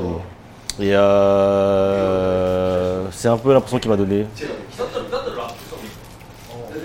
Voilà, l'esprit critique n'est pas nécessairement le truc qui est le, le plus mis en valeur dans l'éducation japonaise. Ouais, c'est ça, oui. Au contraire, je pense que c'est même. euh, Mais d'un côté, tu as le respect de l'autorité, ouais. donc la, la société est quand même assez verticale. Et puis d'un autre côté, effectivement, ouais, euh, mais ouais, ils sont pas très critiques, ouais, c'est sûr. Du moment que tu es un sensei, que t'as- les gens t'appellent sensei, on peut te faire confiance et euh, vu qu'ils ils ont pas les, euh, ils vont se dire qu'ils peuvent, ils peuvent pas te remettre en question, vu qu'ils n'ont pas les connaissances, ils vont considérer de base qu'ils n'ont pas les connaissances et qu'ils vont pas chercher à comprendre un peu. Non, mais c'est aussi pour ça que moi j'ai des problèmes avec les médecins au Japon. Mais pareil, ça c'est un autre sujet, mais direct. et- Enfin, j'ai- vraiment du mal avec eux. Quoi. Parce qu'ils arrivent jamais à me dire ce que j'ai exactement quand je vais les voir, et du coup, euh, il y a personne qui le remet en question. Et, euh, et moi, quand je leur dis, euh, bah non, c'est- dites-moi ce que j'ai, quoi. Ils, ils savent pas me répondre. Ils disent, ouais, prends ces médicaments, et tu vois, dans deux semaines, ça va mieux, quoi. Prenez euh, la pilule rose, la pilule bleue, euh, et les mecs en fait te vendent la santé quoi. Bah, c'est ça. euh, ouais, ils expliquent pas trop, ça c'est sûr. Et surtout, euh, bah moi j'en ai rencontré un seul, c'était un neurochirurgien justement, qui lui m'a bien expliqué et m'a dit ouais c'est ça, ça, ça. Et le gars par contre faisait les techniques de un de tous les médecins que j'ai vus euh. D'ailleurs, ça me fait penser euh, la fois où j'ai été. euh, ma copine qui se plaint euh, parce que je ronfle, à ce qui paraît. euh, je, me suis, je me suis enregistré, euh, c'est pas la mort tant que ça, quoi. Et je suis parti voir un médecin, en fait, pour ça. Et ils m'ont filé pas mal de machines que je dois mettre pour dormir, etc., pour justement mesurer le niveau d'enflement. Une appli pour ça. Ben, je, je, je- genre d'appli que j'essaie Non, de voilà, je s'appelle, j'ai testé, alors moi par contre c'est infernal. quoi. Oui, mais toi, toi, je te pense qu'il faut être un spécialiste. Et euh, bref, euh, j'ai- ils m'ont fait passer la caméra, etc., euh, par le nez jusqu'à Ah, la gorge. c'est horrible, Oui, ça, c'est. Et à, et à la fin, donc j'ai payé pour tous ces, euh, pour tous ces, euh, ces tests, en fait, ces examens. Et à la fin, euh, le verdict de- du docteur, c'était genre bah, maigri. Merci docteur. Vu Pas, que- pas faux, hein, ça courir du coup. oui, mais bon, euh, c'est juste que moi, ce que je voulais, c'est que je voulais une solution, en fait. Que sinon, je serais pas allé voir le docteur. Bah, il t'a donné une solution, Une hein. solution magique. Je voulais, je voulais une solution. euh, Il t'a donné une solution. C'est prendre une pilule et hop. je, voulais, je voulais dormir avec le masque Dark Vador, euh, ça m'a pas dérangé, quoi. Alors, le masque de Dark Vador au Japon, me suis renseigné, ne le vend pas. Te le louent. c'est ça, ouais. C'est pas la sécurité, c'est genre 20 000 par mois. Ah, tu peux pas l'acheter. Non, tu peux pas l'acheter, ouais. Tu peux l'importer des États-Unis ou un truc comme ça. J'ai le père d'un pote qui a fait ça. Euh, mais tu peux pas l'acheter. Et ça coûte assez cher. Cette carotte. Les pratiques, c'est bien, mais bon, par contre, c'est un peu Dark Vador. Ouais, j'imagine. Puis alors, la vie de couple, euh, genre. Mais justement, Attends, Ouais, mais excuse-moi, Je mets mon masque là. ah, mais bon, au moins. euh, Au, moins- au moins, elle peut dormir. Ouais, euh. c'est ce que j'allais dire, quoi. La vie de couple, là, on est sauvés. Et puis, peut-être. et puis je, euh, je pense que tu dormirais beaucoup mieux, tu serais beaucoup plus reposé le lendemain aussi. Oui, puis c'est surtout ça, parce que pas. Enfin, moi, je le vois, je Mais je suis ça, encore ça, fatigué. ça empêche les apnées. Euh... Et c'est vrai, les apnées, ouais. On est un peu dévié. Euh, Docteur Nakamatsu, je sais pas si vous entendez le, le bruit derrière. Ouais, je pense qu'on entend. ouais. On est, on est dans le bar là, voilà. Donc, Ça comme, joue euh, Comme d'habitude, il joue nous derrière euh. Et donc il y a un certain enthousiasme qui dégage du bar. Je vous raconterai un peu plus ce bar, parce que euh, ça fait des années que je suis client ici. Et, et vu que j'habitais pas loin avant, et, euh, j'ai des bonnes anecdotes ici. C'est ton bar de quartier, en fait. Bah oui, euh, même quand je revenais, quand j'étais à Osaka, euh, euh, chez Capcom, bah, je revenais, quand je revenais à Tokyo, en fait, euh, je passais dans ce bar-là pour dire bonjour, etc. Et je vous en parlerai après. Yes. Ok. Ça marche. Bon, bah, on va, on va stopper là pour Nakamatsu. Allez, le tour, je une petite pause.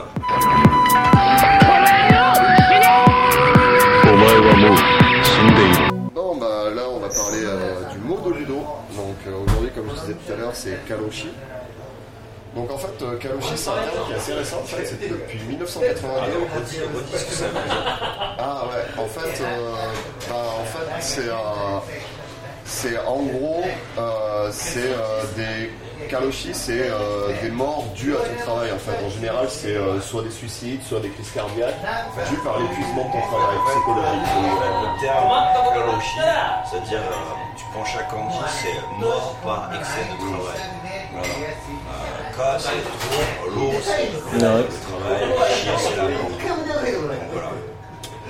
Exactement. Du coup, en fait, ce mot, en fait, il a été introduit en 1982, donc c'est assez récent, en fait, dans un bouquin qui a été publié par euh, trois médecins, en fait, qui s'appellent euh, Osokawa, Tajiri et Uehata. Et du coup, en fait, euh, le premier cas reconnu de Kaloshi, en fait, ça date de 69, même si le terme a été inventé après. Et en fait, c'est un employé de 29 ans qui travaillait, en fait, dans une, dans une boîte, dans un journal, en fait, japonais, au service de l'expédition. En fait, il est mort d'un arrêt cardiaque.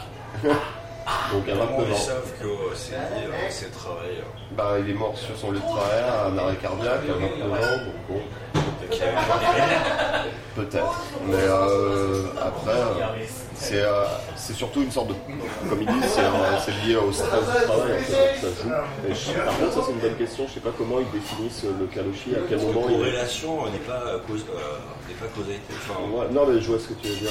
Mais c'est euh, ça c'est c'est- ça c'est dans mes recherches, il y a personne qui explique justement comment ils définissent euh, le, que t'es mort.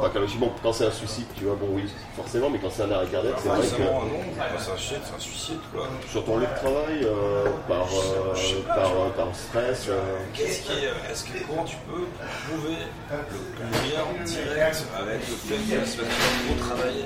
Tu vois, c'est ça qui me semble difficile à. c'est un facteur forcément, mais après c'est vrai que c'est dur à, à le prouver. Bon, quand le gars bosse, euh, je sais pas, 150 heures par semaine, bon, Tu vas, est-ce que tu vas parler de ce qui s'est passé à Densu euh, Ouais. Tu vas en parler Ouais, mais euh, du coup, je voulais juste revenir un peu là-dessus. En fait, Donc, en fait, c'est comme on disait, c'est euh, lié au stress au travail en général, donc euh, par une maladie cardiovasculaire. euh, justement, en fait, on a ce problème aussi en Europe et en- aux États-Unis, avec, euh, avec surtout les cadres en fait, qui se plaignent du stress. On appelle ça des burn-out, en fait, mais les gens vont, vont pas jusqu'au suicide, jusqu'à la mort, en tout cas aux États-Unis et en Europe, c'est répandu. Et euh, apparemment au Japon, ça touche euh, pas mal les employés de bureau, mais surtout aussi dans le secteur des transports en fait, apparemment. Donc dans tout ce qui est transport, apparemment, bah, surtout les routiers, les trucs comme ça, euh, il y a pas mal de morts comme ça. En France aussi, hein, Ouais. j'ai, euh, j'ai un cousin qui travaille, pas routier exactement, mais ouais, c'est 10 heures sur la route, etc. Et enfin, normalement, faut pas, tu peux pas Mm. conduire 10 heures, c'est hyper dangereux, quoi. C'est même interdit de toute façon. Ouais, ouais, mais. euh, Enfin, tu peux, mais t'as des heures de repos. moi je le fais pas, euh, les mecs, euh, les Polonais ou les mecs comme ça, euh, eux ils vont le faire quoi. Et du coup, tu perds de l'argent. quoi. T'as perdu du travail. Soit tu perds de ton travail, soit. Et du coup, voilà. Donc, un peu pour des stats, pour euh, savoir un peu, c'est qu'entre 2005, entre avril 2005 et mars 2006, ils ont recensé 150 décès dus au Kaloshi, principalement par suicide ou crise cardiaque. Après, il peut y avoir d'autres euh, causes. Mais euh, ça arrive, c'est quand même assez courant parce que j'ai, pas, pas dans mon entourage, mais ma copine, dans son, dans son pareil, un jeune père qui avait la trentaine et il est mort comme ça par un arrêt cardiaque, etc. Et, euh, ça arrive plus souvent qu'on le pense. et, Ben, et pas si loin de chez vous en fait. Alors, regarde, euh, 157 entre 2005 et 2006, et attends, et 173 est tombé gravement malade sur la même ça. année. Donc ça fait que ça fait une personne euh, tous les deux jours, tous les trois jours qui meurt, quoi, de ça. Est-ce que tu as des stats? Est-ce que ça augmente ou est-ce que Bah, ça justement, en fait, là, les dernières stats que j'ai trouvées, moi, en fait, donc en fait, euh, euh, le, le- le record à l'année, en fait, c'était euh, en 2007, avec un total de 330, donc plus 12% par rapport aux 12 mois précédents. Pratiquement un par jour. Ouais. Et euh, ça, c'est le, le record. entre guillemets. Et euh, pareil, entre 2014 et 2015, en fait, justement, ils n'ont pas pu recenser parce que justement, euh, ils n'ont pas encore euh, assez de stats, en fait.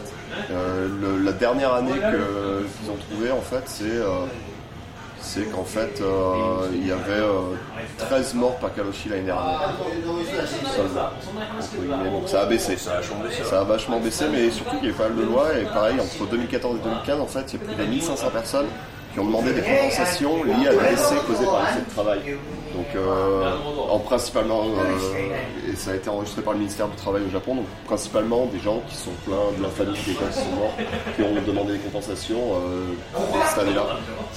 Donc, je pense qu'à partir de ce moment-là aussi, Les gens commencent à se rebeller un petit peu. voilà, et les entreprises maintenant font beaucoup plus attention à ce qu'ils appellent le zangyo, donc les, euh, les heures supplémentaires. Les Il y heures a- supplémentaires non payées. Voilà, c'est surtout ça. Voilà. Sur le papier, tu travailler 40 heures, tu fais 50, 60. Voilà. Et euh, au Japon, par exemple, moi, dans mon contrat, par exemple, si mes heures sup sont payées, mais à partir j'ai un forfait d'heures sup gratuites par mois. C'est-à-dire que si j'ai les 50 premières heures que, supplémentaires que je fais par mois, si j'en fais, elles ne seront pas payées. Et après ça, elles sont sais que c'est assez courant. Et euh, quelque chose que tu dis, je, moi, je trouve ça assez hypocrite parce que euh, même si on reconnaît le fait que, euh, par exemple, que ton mari se suicidé par, euh, par, euh, par Kaloshi, mais s'il s'est suicidé sur la JR, quoi, et, ta famille va devoir payer une, une somme astronomique à JR parce qu'ils ont mis tout le monde dans la merde en fait. Et, mais il n'y a, y a- y pas d'exemption parce qu'il a fait du Kaloshi.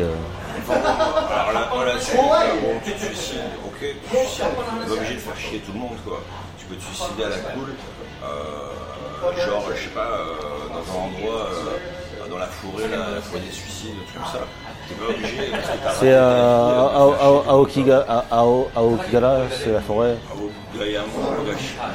euh, elle, est, elle très très très euh, connue cette euh, forêt. Aokigahara, le nom de la forêt. Les gens en ont dû parler avec l'autre là, qui a fait la vidéo YouTube justement. A Ah, l'autre l'autre idiot là. Logan Paul.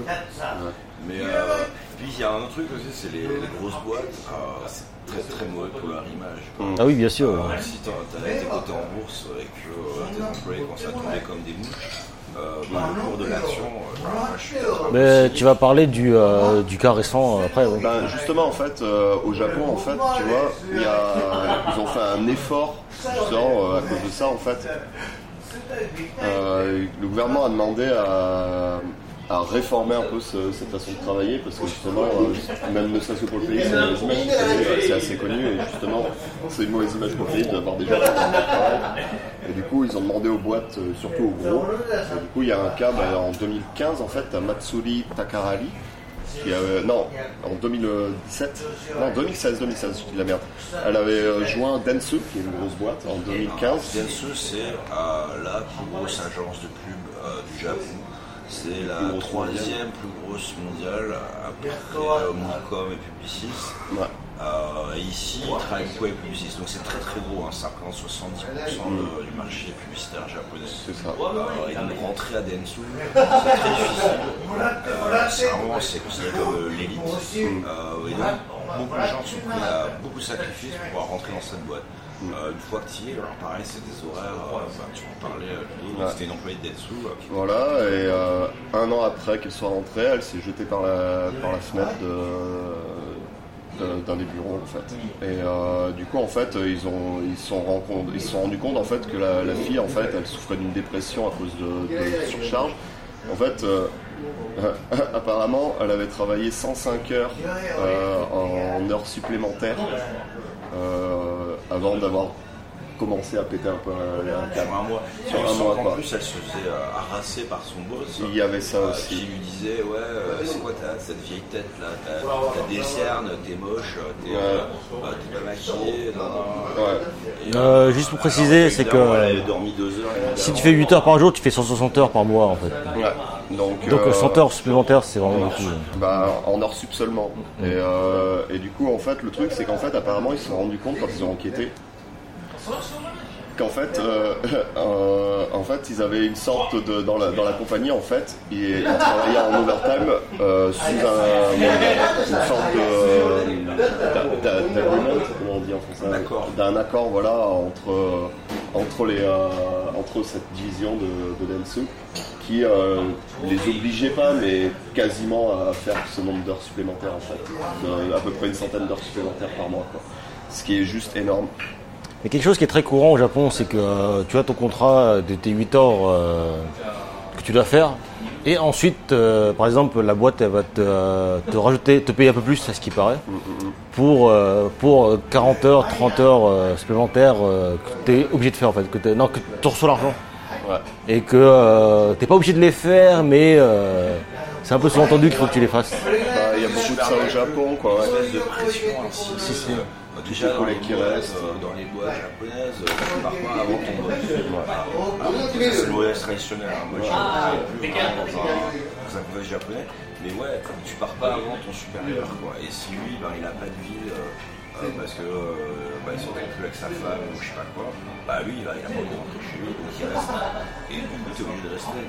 Et, euh, et c'est pas dit directement. Mais euh, il n'y a pas que ça. Il y a les nomikai. Euh, Ouais. alors, donc les nomikai, c'est les sorties tu vas euh, picoler avec tes collègues. Oui, c'est ça. Y. Si tu vas pas, euh, C'est euh, c'est la politique de la boîte. c'est de la politique, c'est de la- pression, etc. Donc si tu n'es pas là, bah, tu ne sauras pas où sont les promotions. Mais euh, par, ex- par- moi, par exemple, par expérience, dans, euh, bah, je ne veux pas dire de nom, mais dans une des boîtes où j'ai travaillé avant, je, je faisais euh, facilement euh, plus de 12 heures par jour. Et euh, c'était euh, ce qui était totalement illégal. Euh, au niveau de la loi japonaise, je ne sais plus exactement le chiffre, mais j'étais clairement out. Et, et ce qu'on faisait, en fait, c'est que par pression, de tout le monde faisait ça, en fait. C'est que tu disais que tu rentrais à 10h du soir. Mais on était encore là, on restait encore après. Et c'est vraiment, il y a vraiment cette pression au Japon au niveau du travail qui n'est marquée nulle part et qu'on te fait ressentir. Et vu que les Jap- les Japonais font très attention à comment la perception des gens autour d'eux qu'ils ont, donc euh, finalement cette pression sociale, elle est, vraiment énorme. Et que même moi, en tant que Français, à la fin, j'ai fini par, euh, par tomber dedans en fait. Parce que voilà, après tu peux faire, euh, si t'es pas japonais, tu peux faire le gaijin. quoi. Tu peux dire, j'en ai rien à foutre, euh, je rentre, machin. Mais Ben justement, dans cette boîte-là, j'avais un autre ami étranger, en fait, qui, euh, lui, euh, tout le monde crunchait comme... euh, bah, crunchait, en fait, tout le temps. Et il rentrait à 6h, à 7h. Et il comprenait pas qu'après, qu'on lui file plus de taf, qu'on lui fasse plus confiance pour des tâches, etc. Et, euh, mais au Japon, c'est comme ça. Bon, je précisais qu'ici, donc, je crois qu'on l'avait dit au début, mais tu es dans l'industrie du jeu vidéo où c'est quand même, euh, c'est quand même C'est pas célèbre pour le crunch, euh, les heures sub de fou euh, quand il faut réaliser un truc. La filière logique, bon, ah, c'est pas cool, ça. Ouais. le Japon, euh, alors encore plus dans le jeu vidéo et encore plus avec cette culture du. Euh, La pression sociale. euh, social et puis de, de, de, de sacrifier le travail, euh, c'est encore pire. cet état d'esprit, c'est du gamballeux, des trucs comme ça, enfin, de, de prendre sur toi, etc. Donc, de pas euh, gêner les autres. De pas gêner les autres, euh, voilà. Miwaku et tout, euh, euh. Ça veut dire que c'est les autres qui vont devoir faire le boulot pour toi aussi. C'est clair. Et du coup, en fait, euh, justement, euh, suite à ça, en fait, euh, bah, le, gouvernement, juste après cet épisode-là, a forcé Datsu, justement, à faire plus attention et a mis des, euh, à, à pousser à, à fond pour qu'ils arrêtent de faire des, des heures sup comme ça fou. Et du coup, en fait, ce qui est assez hallucinant, en fait, c'est que l'année d'après, en fait, au Q1 de, cette année-là, enfin au premier trimestre. Non, le premier trimestre, c'est ça. hein. Ouais, c'est par trimestre. C'est au premier trimestre euh, de, de l'année d'après, en fait. Il y a, il y a euh, la personne en charge de la communication de Dentsu qui a dit qu'à cause de ce nouveau, de cette nouvelle réforme de, de l'environnement de travail, ça avait fait qu'ils avaient perdu 13% de, de profit à cause de ça. Les actionnaires font la gueule. C'est pas, ouais, mais c'est un peu fils de pute, je trouve, euh, d'annoncer ça comme ça. Quoi. Non, mais les actionnaires font la gueule, mais après, si t'es salarié, salarié de, euh, la tu vois. Ouais. Encore une chose euh, Oui. En même temps, ils ont dit dans un communiqué officiel qu'ils disaient que bah, ils comprenaient que c'était comme ça, qu'il n'y avait pas de choix. Donc bon. Donc euh, le gouvernement japonais, il faut les scandales pour qu'il commence à bouger en fait. Mais euh, le problème c'est que euh, ce n'est- ce n'est euh, pas enforcé en fait. C'est pas appliqué. C'est pas appliqué en fait. C'est une loi, c'est euh, tu l'appliques si tu veux. Non, c'est des guidelines. Ouais, bah, c'est exactement ça. ça. C'est en fait, euh, c'est qu'il y a la législation en fait, elle, elle fournit pas en fait des régulations et des sanctions en fait si jamais c'est pas respecté. Donc Du coup, en fait, personne ne euh, le fait. voilà. voilà. Ou alors ils trouvent des loopholes et ils tournent ça différemment. Il y a, il y a une expression en japonais, c'est Black. Black c'est noir. Kigyo, c'est une entreprise, c'est l'entreprise noire. Et donc, euh, des entreprises qui ont une très mauvaise réputation, justement, euh, parce qu'elles te font beaucoup trop travailler. Et c'est connu, hein. euh, Ils t'es, payent pas les heures sup. Ils payent pas les heures Les heures sup. Si tu travailles au Japon depuis quelques années dans un secteur euh, bien défini, en général tu sais, quoi. On se- euh, tu sais que cette boîte-là, il faut pas y aller parce que. euh, mais bon, en fait, t'as pas le choix. Quoi. Ouais, non, et justement, en fait, là, en termes de stade, justement, apparemment au Japon, il y aurait une compagnie sur quatre qui aurait des employés travaillant plus de 80 heures en heures sup par mois. Une entreprise sur quatre, c'est quand même hallucinant. Et justement, dû à ce qu'on disait avant, bah, t'as une loi, mais t'as pas de sanction, t'as rien. Et puis il y a aussi la pression des, euh, sous-traitants. Euh, nous, je vois dans mon travail, on va travailler. moi, je serais beaucoup dans la pub, hein, c'est pour ça que je parlais d'Ensu, je connais un petit peu. Euh, on va avoir, on va bosser par exemple avec euh, qui vont engager une autre agence, vont engager une autre agence, qui vont engager. euh, et les mecs, ils sont tout en dessous, enfin, les mecs, les, femmes, euh, qui sont tout en dessous, ben eux, ils ont toute la pression. Et ils doivent, euh, ils doivent deliver, ils doivent livrer leur truc, ils doivent shipper quoi. Et s'ils le font pas, bah, c'est pas grave, tu dégages. Bah, c'est l'esclavage moderne euh, Ah, moi, ça m'était qui reste arrivé, totalement ouais. légal. euh. Les gars te demandent de changer un truc, à, tu vas pour partir à 7h du soir, ah, euh, on a eu un fil du client, euh, il faut changer ça à 7h, tu fais ouais mais j'ai fini, il fait, ah non mais il le veut pour ce soir. En agence, c'est un peu parti. En agence, c'est c'est pareil aussi. Mais, le, le truc c'est qu'en fait le client il va même pas vérifier le soir même, ou peut-être, mais du coup tu, le, tu dois le faire avant la fin de la nuit quoi, en fait, c'est l'idée. Du client le vendredi Ouais. soir qui te dit ouais salut je pars en week-end euh, bon si j'avais le truc euh, lundi matin euh, allez euh, bisous Ouais. c'est comme moi dans, dans, bah, dans mon expérience au Japon, c'est que pas mal de fois j'ai dû travailler le week-end, mais euh, mes tâches étaient faites en fait. Et euh, il fallait juste que je vienne au cas où. Au cas où il y a un problème, où il y a eu un bug. Donc tu, tu te retrouves à venir le, le week-end au travail pour rien en fait. Et tu viens et euh, tu présentes. Tu, tu fais de la garde, quoi, des, ce qu'on appelle des gardes. parce que alors, encore une fois je vais pas repartir dans mes vieux euh, vieilles marottes mais paradoxalement j'ai eu j'ai quelques expériences j'ai travaillé dans les boîtes japonaises japonaises où où j'étais le seul pas japonais une en particulier. Et, euh, et ben ils sont pas nécessairement hyper productifs. Les mecs restent. Ils vont passer 10 heures euh, plus mais pendant les 10 heures, euh, il y en a un, il va aller se faire masser, euh, l'autre, euh, il va aller, aller C'est à faire présence. ouais. voilà, il fait. Donc, L'important étant plus d'être là pour montrer aux autres que tu es là et que tu es avec eux, que nécessairement d'être productif. Alors, un Américain, à 17h, il a fini son boulot. Mais le problème c'est que ça, ça, ça, ça t'empêche de faire toute activité à côté en fait. Et, euh, et ton stress, ton stress, il ne redescend pas vu que tu n'as pas d'activité extracurriculaire. que- C'est ça aussi qui augmente les chances bah, justement de mourir à cause de ça, de stress quoi. Non, faire un burn-out. En termes de productivité, je suis désolé, mais euh, euh, il me semble, je sais plus où est-ce que j'avais lu, que en gros, sur une 8 heures, je vais être productif, allez, 2, 3 heures, peut-être 4 à tout casser. bah oui c'est ça. Euh, quand tu restes 10 heures, mais ben, t'es t'es pas plus productif que ça. Mais L'important étant pas d'être productif. L'important étant de montrer aux autres que tu es avec eux et Oui, que c'est c'est l'esprit de corps. L'esprit l'esprit de corps, oui. Oh, c'est vrai. en plus. Mais euh, c'est, euh, il y a des bons côtés, c'est très agréable aussi euh, quand c'est une équipe qui est là. Mais euh, c'est tellement faux des fois. Ça crée de la solidarité. Ça, ça crée, ça crée de la solidarité, oui. On est, on, on est tous dans le même calvaire, etc. Et, euh, c'est très compréhensible. Mais il y a un moment où il faut se rendre compte que c'est juste que c'est du vent, c'est de l'illusion en fait. Euh, Enfin, enfin moi j'ai j'ai eu des périodes euh, de, de crunch éternel qui durent euh, sur plus d'un an. Et euh, c'est genre je stresse à fond. Donc euh, bah, je, j'étais devenu au point, je pouvais pas déstresser, j'avais pas le temps de faire autre chose. Et euh, j'en étais venu à un point où j'avais besoin de boire tous les soirs en rentrant pour me déstresser, etc. Et manger n'importe quoi. euh, et j'ai, genre, j'ai, comme ça, j'ai, pris euh, 10 kilos en un an euh, pour rien en fait. Alors que euh, Alors que ouais, bah, j'en parlerai peut-être un peu après, mais euh, oui, euh, je suis de base, je suis euh, plutôt sportif de base, mais euh, cette pression sociale qu'il faut être là, etc. Et de ne pas pouvoir décompresser. Non, mais ça, c'est un bon point parce qu'en plus, comme tu dis, quand tu fais, du, euh, quand tu fais des heures sup comme ça, en fait, tu rentres chez toi, T'es lessivé.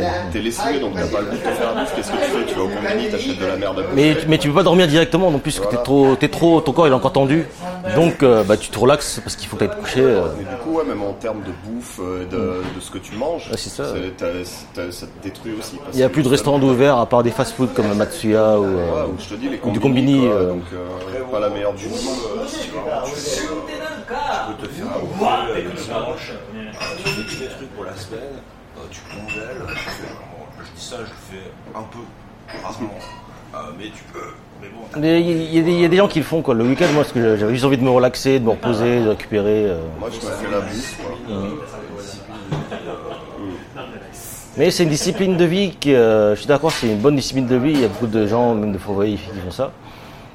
Mais euh, c'est quand même un coût que tu dois payer au long terme sur le, tu n'as- le stress que tu as? Tu as quand même quand même un peu de stress. Quoi. tu vois, le, les plus vieux êtres humains, c'est les japonais, mais euh, euh, c'est pas les salariés à Tokyo. Ah oui, non, je pense pas. oui. Parce que tu vis comme après, bon, tu fais ça un temps. Mais c'est pas Kyushu qui a une ville justement où ils ont je sais pas combien euh, de gars qui ont au-delà de 100 ans. C'est plutôt c'est vers Okinawa. Okinawa, ouais, il y a une ville Okinawa, bah, ils- Japon. ouais, ils sont sous le soleil et tout. Je sais euh. pas, ils, ah ouais, ils sont bien. hein. Bon, ils ont des bases américaines qui les font chier, mais euh, à part ça, euh, ils sont bien. ouais. Ça fait du business. Et du coup, ouais, bon, pour, pour clôturer sur le Kaloshi, en fait, en fait, euh, déjà eu un problème en 91, donc ça remonte, et était allé devant la Cour suprême, en fait, justement pour, euh, ils avaient eu des problèmes, ils se fait attaquer, et ça avait été reconnu comme, justement, le devoir de l'employeur de protéger ses employés de, ce genre de truc, euh, comme il disait, physiquement et mentalement, tu, le- tu les protèges de, faire des, heures sup comme ça jusqu'à ce qu'ils en crèvent quoi. Et euh, malheureusement en fait, bon Densui euh, c'est un cas qui a été euh, assez grave. La dernière fois d'ailleurs même le PDG, a- le CEO a dû démissionner, etc. C'est le CEO qui a, qui a démissionné, ouais. PDG en français, non Mais euh, encore, encore une fois, très japonais, le Sekinin. Sekinin euh, la responsabilité. Ouais, voilà. faut que quelqu'un euh, qui, qui prenne, qu'il faut que quelqu'un tombe en fait. Alors que ça aura- ça rien changé en finalité, j'imagine, mais bref. Et du coup, en fait, euh, à ce moment-là, en 91, justement, il y a eu ce truc. Et pareil, il y a une tête qui est tombée, j'imagine. Mais il y a pas mal d'autres compagnies, euh, de- d'autres boîtes, justement, où bah, il y a ces pratiques-là, il y a aussi du kaloshi, mais euh, ils n'ont pas eu de problème. Si c'est pas un gros profil, parce que Denso, c'est une grosse boîte, ça existe, ça fait 150 ans que ça existe, c'est vraiment. euh, c'est pas, pas un, pas un joyau, mais c'est comme, euh, je sais pas si en France on disait. Euh, Renault, euh, Aérospatial ou euh, L'Oréal, hein. L'Oréal, ouais, voilà, L'Oréal, bon exemple. Euh, voilà, c'est un peu. euh, c'est, très mauvaise, très mauvaise pierre. Quoi. Dernière fois, comme tu disais, euh, il y a plein de boîtes qui ont des profils beaucoup moins visibles. Et là, on en parle. Ouais, et puis Ouais, eux, bah oui. ils n'ont pas de problème parce que justement, c'est pas forcément dans la culture des Japonais d'aller attaquer en justice la boîte, etc. Et puis surtout, on parle des grosses entreprises là.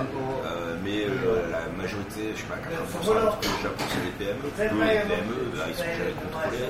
Il n'y a pas de ils font ce qu'ils veulent, c'est complètement. Euh,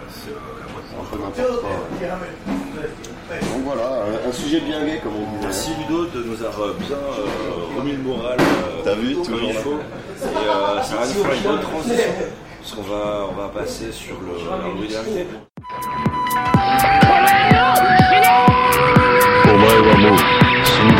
Alors, la dernière partie, c'est la partie de l'invité. Et euh, je me suis dit, vu qu'il y a un podcast que j'écoute euh, souvent, en fait tout le temps, chaque fois, ça fait quelques années maintenant, qui s'appelle euh, L'apéro du capitaine. C'est un podcast français, c'est assez marrant si euh, vous ne connaissez pas. allez faire un tour sur iTunes et tout. Et quand ils ont des invités, ils posent toujours trois questions. C'est qui es-tu, d'où viens-tu? Et où vas-tu? Donc Kitty, qui es-tu? Bah, je suis français. De, euh, de, le- de- d'Île-de-France, je suis de Seine-et-Marne. Et euh, vu que je m'appelle Kitty, euh, mes parents ne sont pas d'origine française. Enfin, ils sont euh, du Laos en fait. Et le nom initial en laotien en fait c'est pas Kitty en fait. Il me semble, trop, il me semble que c'est Kitty Sac en fait. Mais mes parents ils juste dit que c'était trop compliqué pour les Français. Donc ils ont coupé la moitié et c'est devenu Kitty en fait. Mais à l'époque, quand ils ont fait ça, Kitty Chan n'existait pas, j'imagine. Bah ça existait mais euh, en France personne ne connaissait quoi. J'avais- J'avais de temps en temps quand j'avais des, euh, des Américains etc. ouais, ils me disaient il faudrait Kitty, Kitty, Kitty Cat tu vois. Mais euh, pas plus que ça en fait. Et euh, du coup je suis arrivé au Japon et bon vu que t'as Hello Kitty, ma Kitty Chan là, les gens, tout le monde se souvient de mon nom direct. Ah bah ouais. En fait, et je suis toujours là comme un con, genre ah Kitty et tout, et, et moi Kitty Chan, moi je suis là, hey salut, et, je prends du doigt, hey salut et tout, et euh, j'ai l'air d'un coup en fait à chaque fois. Est-ce que tu as déjà allé essayer, est-ce que t'as déjà essayé d'aller euh, au, euh, à Kiddyland ou un truc comme ça et de- d'avoir des réductions euh, sur des trucs tu dis écoute je m'appelle Kitty, je connais le patron. Bon après au Japon c'est pas le nom le plus masculin en fait qui Ouais. existe vu que c'est un peu euh, Hello Kitty en fait. euh. C'est mignon quoi. C'est mignon. ouais. Mais le truc, moi, c'est qu'au début, je pensais que c'était un surnom, en fait. Je savais pas que c'était mon vrai prénom. Et non. Aussi, Cropi, la première fois quand tu m'as dit ouais il y a mon pote Kitty, je suis c'est son vrai nom, c'est son nom de DJ quoi, c'est un, un délire non, non Donc d'ailleurs, euh, en parlant de nom DJ, en fait, euh, la blague c'était que vu qu'au Japon, Hello Kitty c'est Kitty Chan, euh, mon autre DJ, vu que je, je fais un peu de DJ un peu moins récemment, mais je fais, je fais du DJ, la musique, bah, c'était Kitty Kun justement. Et alors, donc tu fais quoi d'autre? Tu fais DJ, donc on m'a vaguement dit tout à l'heure tu travailles dans l'industrie du jeu vidéo. Euh, et tu fais quoi d'autre? Enfin, Bah, euh, si on, pourrait rester centré sur le Japon, euh, en arrivant au Japon, j'ai fait 6 ans de boxe en fait aussi. Où je pensais devenir pro pendant 6 ans. J'étais à l'époque de la super mec, un peu trop mec d'après ce qu'on me dit. Et bon, j'ai pas trop m'étaler dessus, mais bon, je suis un peu de, de sclérose en plaques en fait. Donc euh, au moment du protest, euh, j'ai passé l'IRM et puis ils m'ont dit et toi non. Donc du coup, euh, m'entraîner, euh, parce qu'à l'époque je m'entraînais genre, euh, euh, j'ai au moins 3 heures d'entraînement par jour j'allais courir 10 bornes le matin euh, en faisant des sprints etc. Et euh, ensuite 2 heures à la salle etc. en quoi. Pendant 6 ans en fait. Et euh, c'était avant de venir au Japon. non, c'était au Japon, c'était au Japon, c'était euh, dans une salle japonaise. D'ailleurs, euh, ouais, c'était euh, c'était pas loin de. C'est quand je suis venu à Tokyo, parce qu'en fait, bon, C'est en arrivant au Japon. Donc pas, pas, en arrivant au Japon. Je suis là au Japon depuis 13 ans en fait. Et euh, bah, je vais vous donner un petit. parce que j'ai beaucoup déménagé en fait.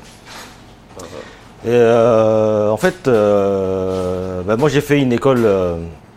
euh, bah, une école en France d'informatique, d'ingénieur en fait.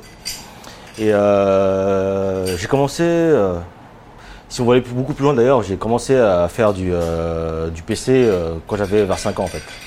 Et euh, je ça, faire du PC bah, en fait, mon père, mon père, mon père, il est ingénieur électronicien en fait. Donc euh, il y avait toujours des, des PC etc chez moi quoi. Mais euh, je fais des jeux vidéo, mais je n'ai jamais, euh, je n'ai jamais euh, eu de console en fait. Parce que mon père, le télé c'était son, c'est, euh, c'était, euh, c'était son spot. C'était la télé. La télé c'était, c'était pour lui quoi. C'est le soir, c'est lui qui avait la télé quoi.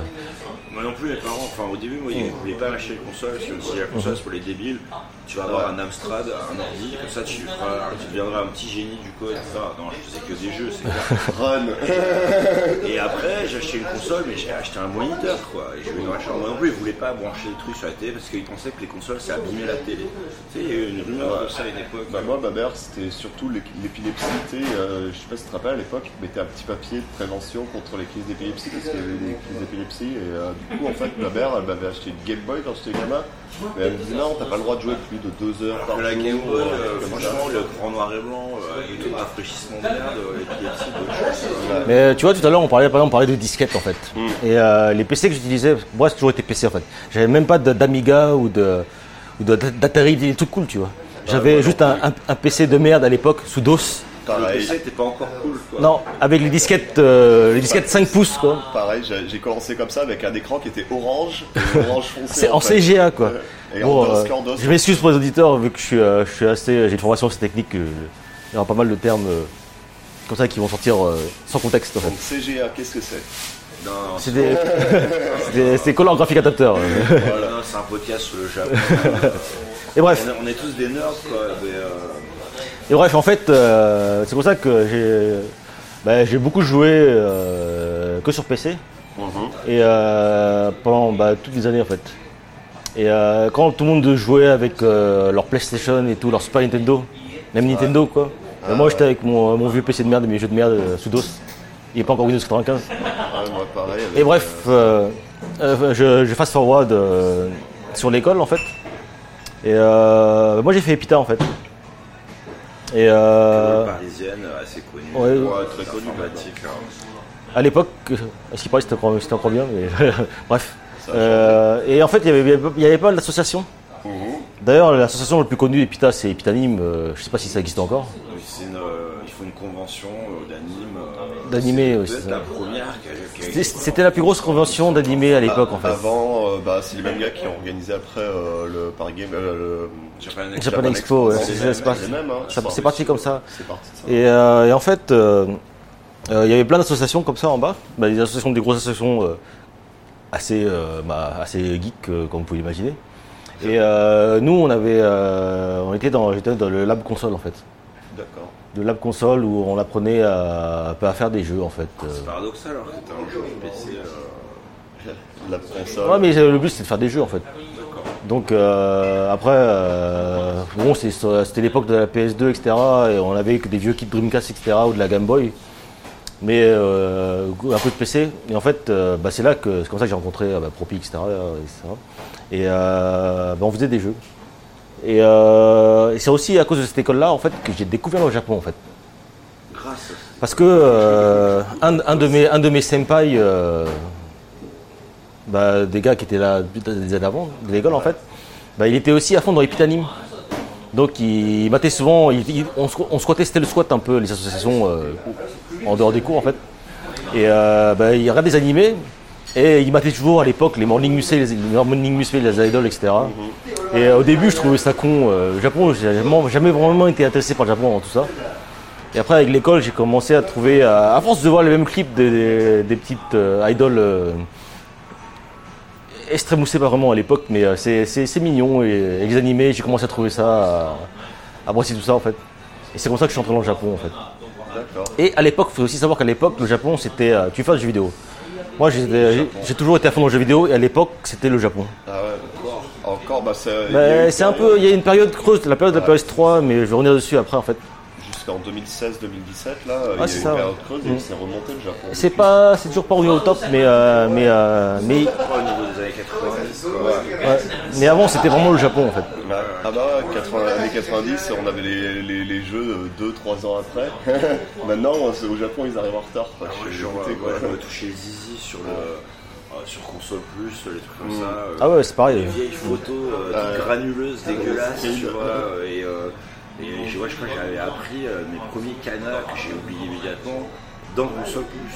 Euh, Il y avait une page où t'expliquais ça. euh, et euh, bref, vas-y, je t'écoute. Bah d'ailleurs moi, euh, j'avais à l'époque le joystick par exemple. J'avais, ils avaient un petit carnet de cheats pour PC, etc.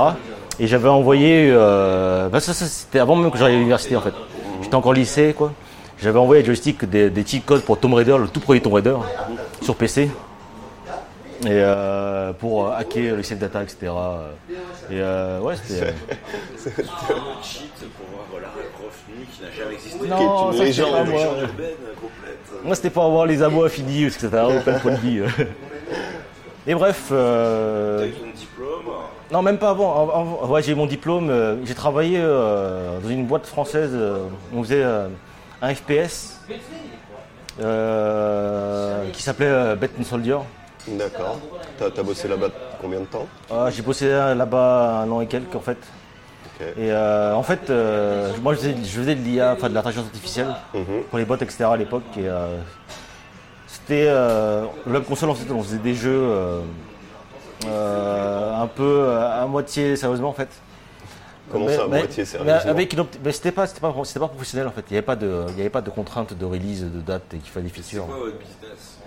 Il n'y avait pas de business. Projet euh, indépendant en Non, c'était juste, euh, des projets. En fait, t'avais des projets, t'as des projets de fin d'année en fait que tu pouvais faire. Mhm. Et euh, bon, il y en a qui faisaient des serveurs web, il y en a qui faisaient des serveurs mail, il y en a qui faisaient des.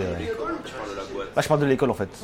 Et, euh, et en fait, on pouvait faire passer un projet de fin d'année à faire un jeu en fait.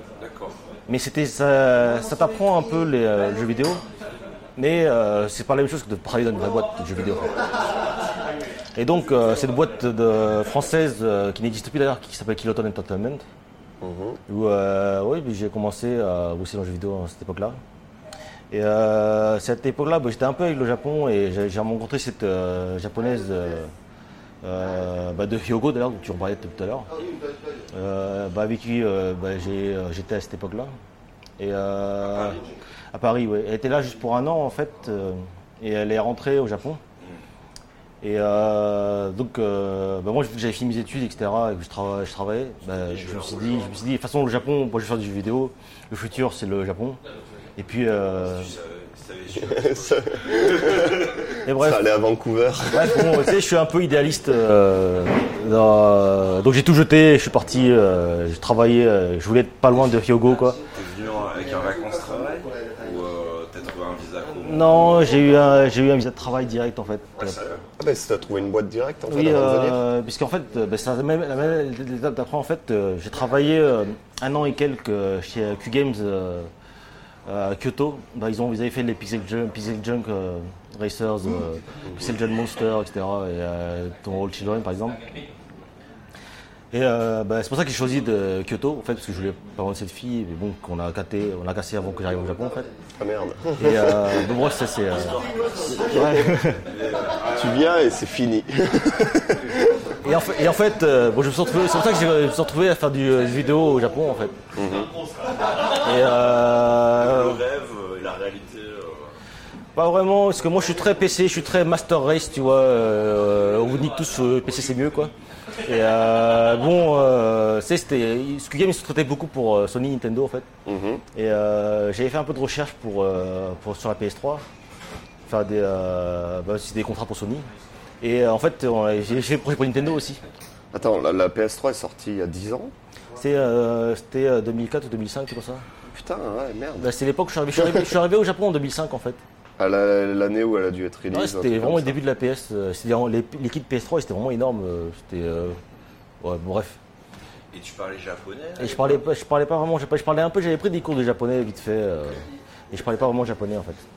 Et en fait, euh, vu que je suis un joueur PC en fait, j'ai toujours été fan de euh, tout ce qui est euh, Nvidia, ATI, carte graphique, etc., 3D. Normal. Et euh, moi, je suis parti au Japon et j'ai un autre, un autre ami de l'école, lui, il est parti aux États-Unis chez Nvidia. Ok. Et à un moment, il m'a dit Bon, on cherche quelqu'un au Japon. Et c'est comme ça que je me suis retrouvé à, à travailler pour Nvidia au Japon. Et c'est comme ça que je suis monté sur Tokyo en fait. D'accord, ok. Et arrivé sur Tokyo, j'ai travaillé 6 ans chez Nvidia. C'est là aussi que je pouvais bosser de chez moi. Je, je, cool. je- je travaillais chez moi. Et euh, donc oui, j'avais un peu de temps. Donc, euh, et euh, vu qu'il m'est arrivé mes histoires de sclérose en plaques, etc., quoi, je m'étais dit que bon, j'ai toujours voulu faire de la boxe. À l'époque, en France, je faisais, du kung-fu. Et je suis arrivé ici et je me suis dit bon, si je vais faire de la boxe, c'est maintenant ou jamais. J'ai toujours été fan des trucs genre. J'avais euh, j'avais 23, 24 ans. Un peu, c'était un peu tard, mais bon. euh, euh, j'ai toujours été, j'ai toujours été ultra fan. Bah, quand j'étais petit, j'aimais bien le kung fu, j'aimais bien Bruce Lee, etc. Je suis arrivé au Japon, j'ai beaucoup Hajime no Hippo. Ah. Et, euh, et donc du coup, ça m'a, ça m'a donné, le feu. J'avais, je suis sorti dans un club de boxe loin de chez moi. Et euh, ouais, c'est comme ça que je me suis mis à, à aller courir tous les matins, etc. Et à m'entraîner à fond. Et, je n'ai pas sérieux ça, sérieusement au début, quoi. Et un jour, le, le- mon coach, qui était d'ailleurs, c'était un gars d'Okinawa, Mhm. et c'était un ancien champion du Japon dans les années euh, 70, comme ça, 80. Et il est venu me voir, il m'a fait euh, Toi, faut que tu passes pro, quoi.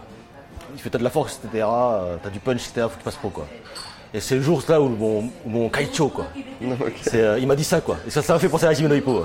Le Kaicho, le, le boss de la, De la, de euh, ouais, salle. la salle. ouais. Il m'a dit ça, il, fait, m'a pris, toi, Kitty, toi, faut que tu passes pro, quoi. Et c'est ce jour-là où j'ai décidé de me mettre sérieusement à la, à la boxe, etc.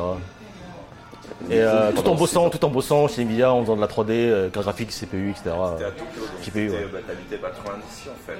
Euh, à l'époque, j'habitais vers euh, Shilogane. J'ai énormément déménagé. Euh, j'ai euh, l'appartement où je vis euh, maintenant, c'est mon huitième appartement en fait. Ah ouais, putain. Parce que d'ailleurs, euh, je sais pas si je l'avais déjà mentionné, mais en fait au Japon, euh, tu signes pour des, des contrats de deux ans en fait. Ouais. Et euh, quand tu le renouvelles, eh ben, euh, Tu dois repayer. il faut repayer un mois gratos de Kimoni. C'est, un don. c'est littéralement un don.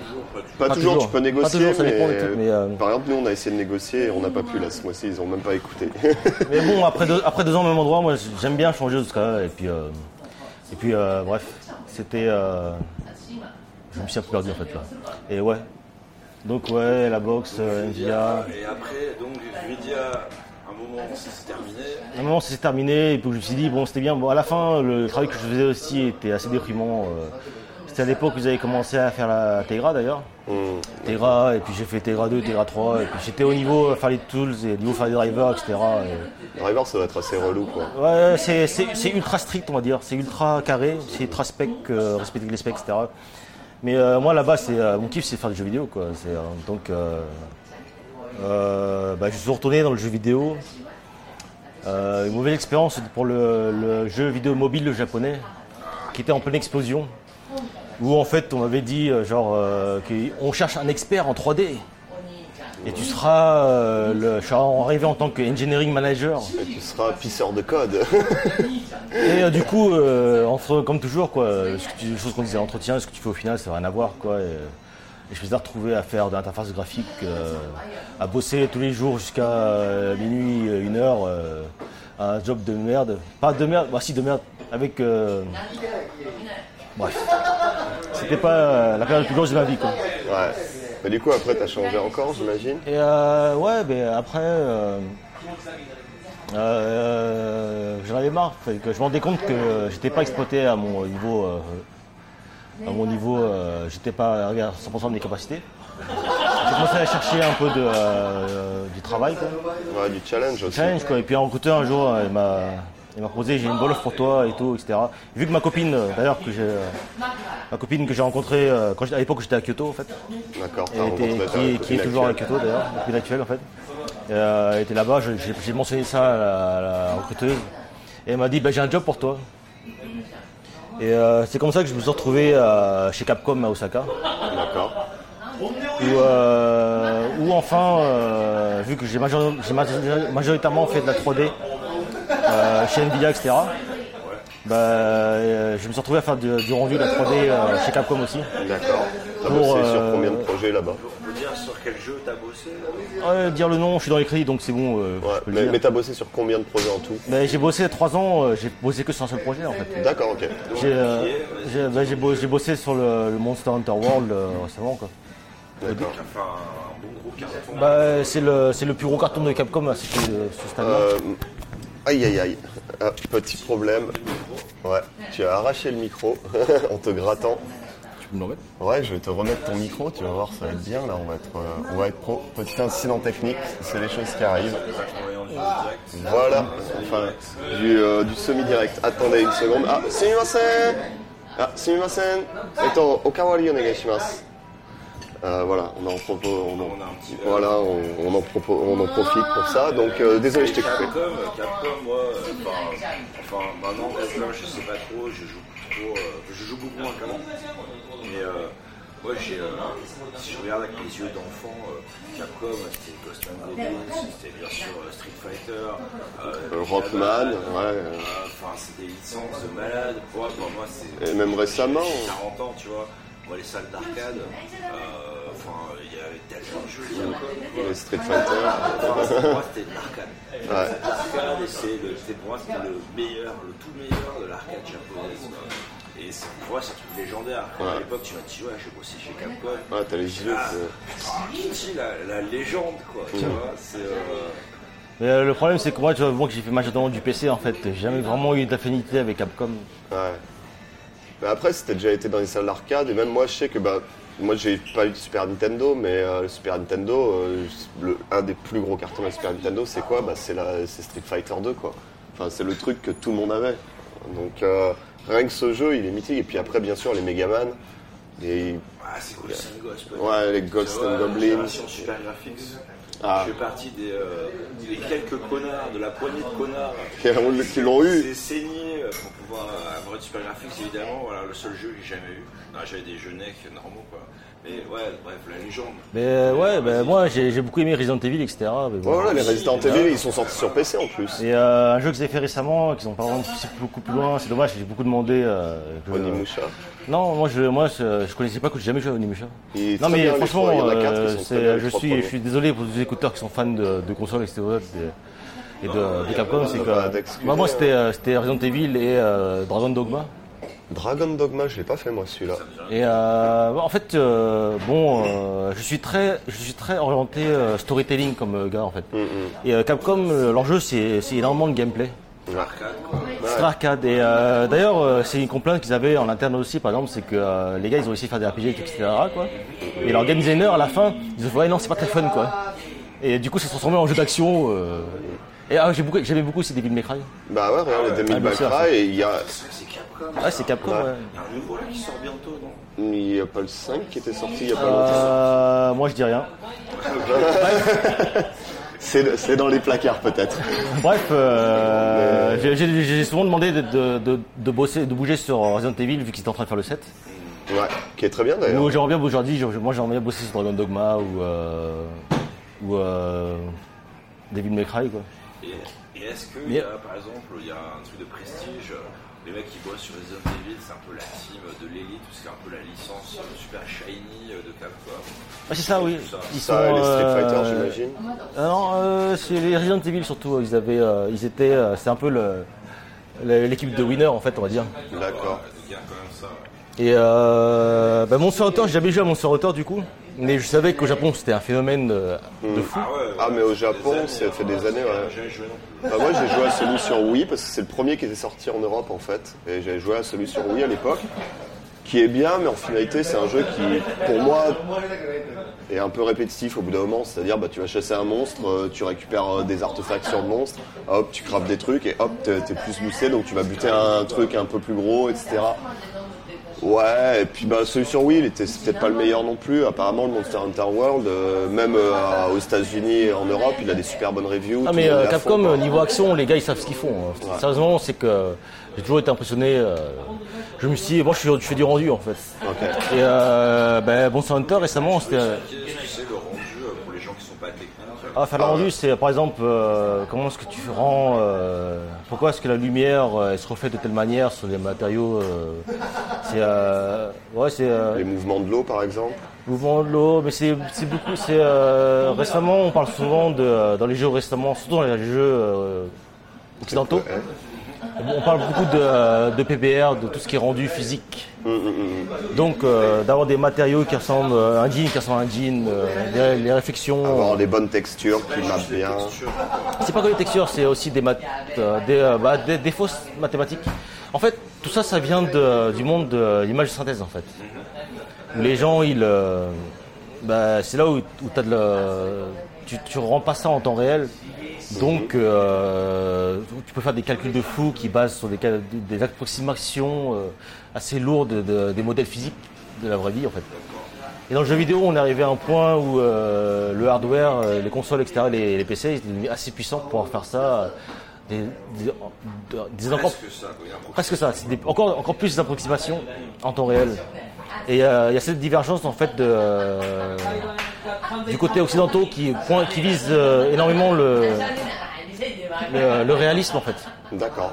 Et le côté japonais où eux, ce qui compte, c'est le, le stylisme le, et le gameplay surtout. Quoi. Mm. Et bref, je- ce que je voulais dire, c'est que je me suis rendu. je- les gens qui faisaient Monster Hunter à l'époque, ils, ils viennent de la majoritairement de la 3DS, vu qu'ils ont fait, ils ont réalisé des, des gros hits au Japon. 3DS, ils Sur en ont énormément. 3DS, hein. ouais. Ils en ont 3 ou 4 maintenant, un truc comme ça là, sur 3DS. Et c'est un problème aussi qui est, euh, qui est même avant le, avant le, le rendu PBR euh, physique en fait, euh, basé sur le physique en fait. C'était la transition euh, qu'on a tous, qu'on a tous senti, je, je pense, entre la PS2 et la, la PS3. Où c'est c'est à ce cap-là en fait, c'est au moment où je suis arrivé au Japon aussi, c'est c'est à ce cap-là en fait que euh, le, euh, comment dire, euh, l'expertise euh, euh, académique euh, occidentale a repris le dessus pour une architecture qui était beaucoup plus, euh, ouais, je sais pas comment dire ça sans, sans, C'est dur à vulgariser, on va dire. sans être méchant en fait. Non, c'est juste que Disons qu'avant, les Japonais, quand ils avaient un truc plus stylisé, s'en tiraient avec ça. Et quand le, le réalisme est devenu le truc qui était euh, le plus important, euh, vu que les, euh, Occidentaux, au sens large, ils, sont plus là-dessus, ça s'est plus vendu. Et je pense qu'on est plus, est plus académique aussi, mais dans le fait, tu vois ce que je veux dire, c'est que euh, un truc, que, je sais pas si on en avait parlé dans le podcast, c'est que en Occident, quand on, quand on t'apprend, par exemple, tu passes ton bac, etc., tu as des questions ouvertes en fait, et on te demande euh, bah, de prouver que ça, ça. Quoi. En tout cas, en France, on apprend la dissertation. Et la dissertation, la dissertation, c'est un très bon exercice à ce euh, niveau-là pour être critique et pour Et justement au Japon, tu réfléchir. vois, vu que le fait que leur, euh, leur langue de base, c'est apprendre, euh, apprend euh, 2000 kanji par cœur, c'est euh, énormément. euh, ils, ont, ils ont moins le. Ils, ont, ils sont moins là en train de réfléchir, euh, C'est moins analytique. analytique, etc. Régurgiter des connaissances euh, Et avec. euh, d'analyser. euh, Et de l'adapter. Et en fait, euh, si vous regardez euh, les Japonais, c'est très fort, c'est qu'ils sont très forts. Moi, moi, je trouve qu'ils sont extrêmement forts pour tout ce qui est, euh, tout ce qui est hardware bas niveau. D'accord. Parce qu'il y a, il y a beaucoup de choses à apprendre et que c'est, c'est pas, c'est pas encore abstrait, vraiment abstrait en fait. C'est très, c'est très proche euh, du métal en fait. D'accord, ok. Et euh, la PS2 c'était encore comme ça. Et ils avaient leur style, etc. Ils ont appris à l'utiliser bien comme il faut. Et la PS3, c'est arrivé au moment où on est arrivé à tout ce qui est shader, euh, où tu pouvais programmer un peu plus librement. Bah, c'est là aussi où tu as eu du cel shading qui a commencé à vraiment arriver, etc. aussi. hein. Et c'est à ce moment-là où, ils, où, euh, ils se sont retrouvés à. C'est plus vraiment du hardware, mais c'est plus euh, abstrait, etc. Et, c'est pas, ils n'ont pas forcément fait un master académique qui Mais va avec. justement, là, ces dernières années, malgré la technologie, même sont un peu là, regarde From Software, par exemple, euh, Ah oui, mais, c'est pas euh, les meilleurs, mais tu vois, ils ont, ils ont, chan- ils ont pallié à ce, ce problème technique par euh, du, de la stylisation, les Yakuza aussi, ou même le dernier Okuto no Ken, tu vois, c'est même les baïonnettes. Non, Bayonetta, c'est un autre, euh, c'est pas japonais, mais, mais tu vois, si, Si, si, si, c'est Platinum, ouais. Ah, c'est Platinum. Platinum. euh, ouais, bien sûr que c'est. euh, Bah voilà, tu euh. vois, tu vois ce style un peu, tu vois, tu sais que c'est techniquement c'est pas le meilleur que tu as sur le marché, mais tu vois que c'est stylisé quoi. Mais au niveau stylisme, mais au, au- au- au- au niveau, au, niveau, au niveau stylish, quoi, les japonais ils sont très forts. hein. Ouais. Regardez tous les mangas, les animés, etc. C'est, Regarde c'est- From Software ouais, avec bah. les Dark Souls, tu peux ne pas aimer le jeu en lui-même, mais tu regardes euh, les, euh, les, euh, les euh, character creation, les, les boss, euh, les boss, etc. En termes d'artwork, c'est Mais euh, je, je, je, je, God je- of War, là, je suis sur le dernier, là. Ouais. Mais je veux pas dire que les japonais c'est mauvais, c'est que euh, il y en a des très bons. Il y en a vraiment, il y en a vraiment des pense J'ai, beaucoup travaillé avec des japonais ultra compétents. C'est juste que euh, Japon, en fait, la culture qui fait que euh, t'as fait une, euh, école, t'as fait, euh, fait philo, par exemple, ou t'as, ou t'as fait la, musique, et qu'on t'engage en tant que programmeur. Donc tu n'as pas, tu pas la formation de programmeur derrière.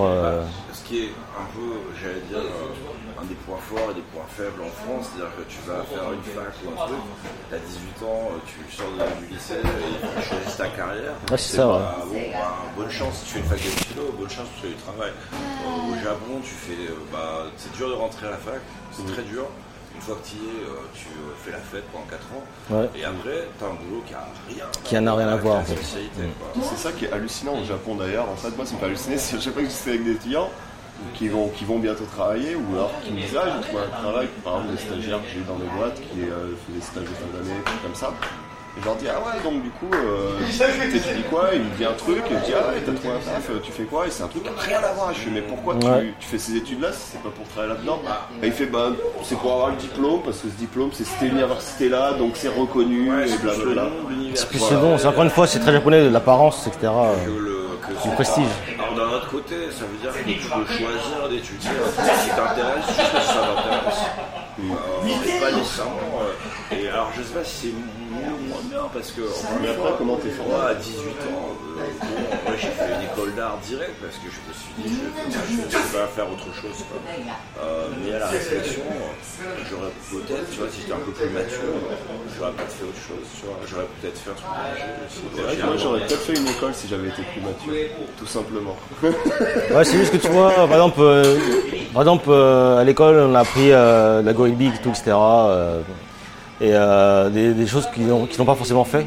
Vu qu'en fait, euh, la plupart des euh, l'école, euh, les Semangako, les écoles spécialisées, euh, c'est des gros BTS en fait. BTS, On t'apprend, ça. on t'apprend à deux ans à devenir programmeur. Donc euh, ça, va pas être la même chose que quelqu'un qui a fait une école ingé et une prépa avant, ou ça lui a fait 5 ans. euh, À 5 ans ou 7 ans même. hein. mais, mais quelqu'un qui est motivé, quelqu'un qui est motivé et qui veut apprendre et qui aime ce qu'il fait, il pourra arriver au même niveau. Ouais, C'est pas un problème. je pense. Mais après, ça dépend, hein, parce que il y a quand même, par exemple, pour la progression, tout ce que tu fais, il y a quand même beaucoup de notions théoriques qui sont assez lourdes. Et Il faut avoir un minimum de base, ça prend du temps quand même. Après, quelque chose aussi qui les bloque, je trouve énormément, c'est qu'ils parlent- qu'ils ne parlent pas anglais. Et c'est beaucoup de ces avancées euh, technologiques euh, ont été faites euh, en Occident, avec des papiers et des présentations en anglais. Moi, je vois ça dans le web. Hein, euh, pourquoi euh, ils sont quand même un peu à la ramasse. Parce que ouais, toute la doc de tous les langages. C'est ça, oui. mais- ouais, tu veux dire Ruby, Ruby c'est un langage japonais, japonais, hein. euh, mais les frameworks Ruby qui sont utilisés récemment, euh, ben, c'est en anglais. Et puis la, même le, le- le- le- la programmation, quoi. If, else, euh, c'est pas du japonais. quoi. Non, et puis, euh, ouais, euh, On a eu un mec à l'époque, dans l'ancienne agence à laquelle j'ai bossé, on l'avait engagé uniquement parce qu'il avait traduit la doc euh, d'un éditeur texte, euh, de TextMate, euh, en japonais. C'était le mec qui avait traduit ça. Et, euh, mais c'était sa seule euh, compétence en fait. Et, euh, quoi. Ben, non, il s'était vendu comme un mec un peu technique. Et pas du tout. Et c'était une catastrophe quoi. Il est, parti, il, est resté trois mois et en plus ça nous a fait des gros problèmes parce qu'en plus il harcelait les meufs. Enfin, c'est une longue histoire, mais et, et ouais, juste, tu vas avoir des mecs qui vont se retrouver à des positions, et là je dérape un petit peu sur ce que je disais, mais euh, essayer de revenir, euh, à des positions, à des boulots de responsabilité, euh, juste parce qu'ils parlent. すみません。えっと、忘れたかもしれないね。えっと、おかわり。わ忘れたね。あ、さっき、さっき頼んだ。そうそうそう。まあいいよいいよ。大丈夫であとこっす。ちもお願いします。ディトリック。あ、ジントニック。Ok. Bah, on recommande un petit peu. Mais euh, ouais, enfin, le, effectivement, dans toute la partie technique.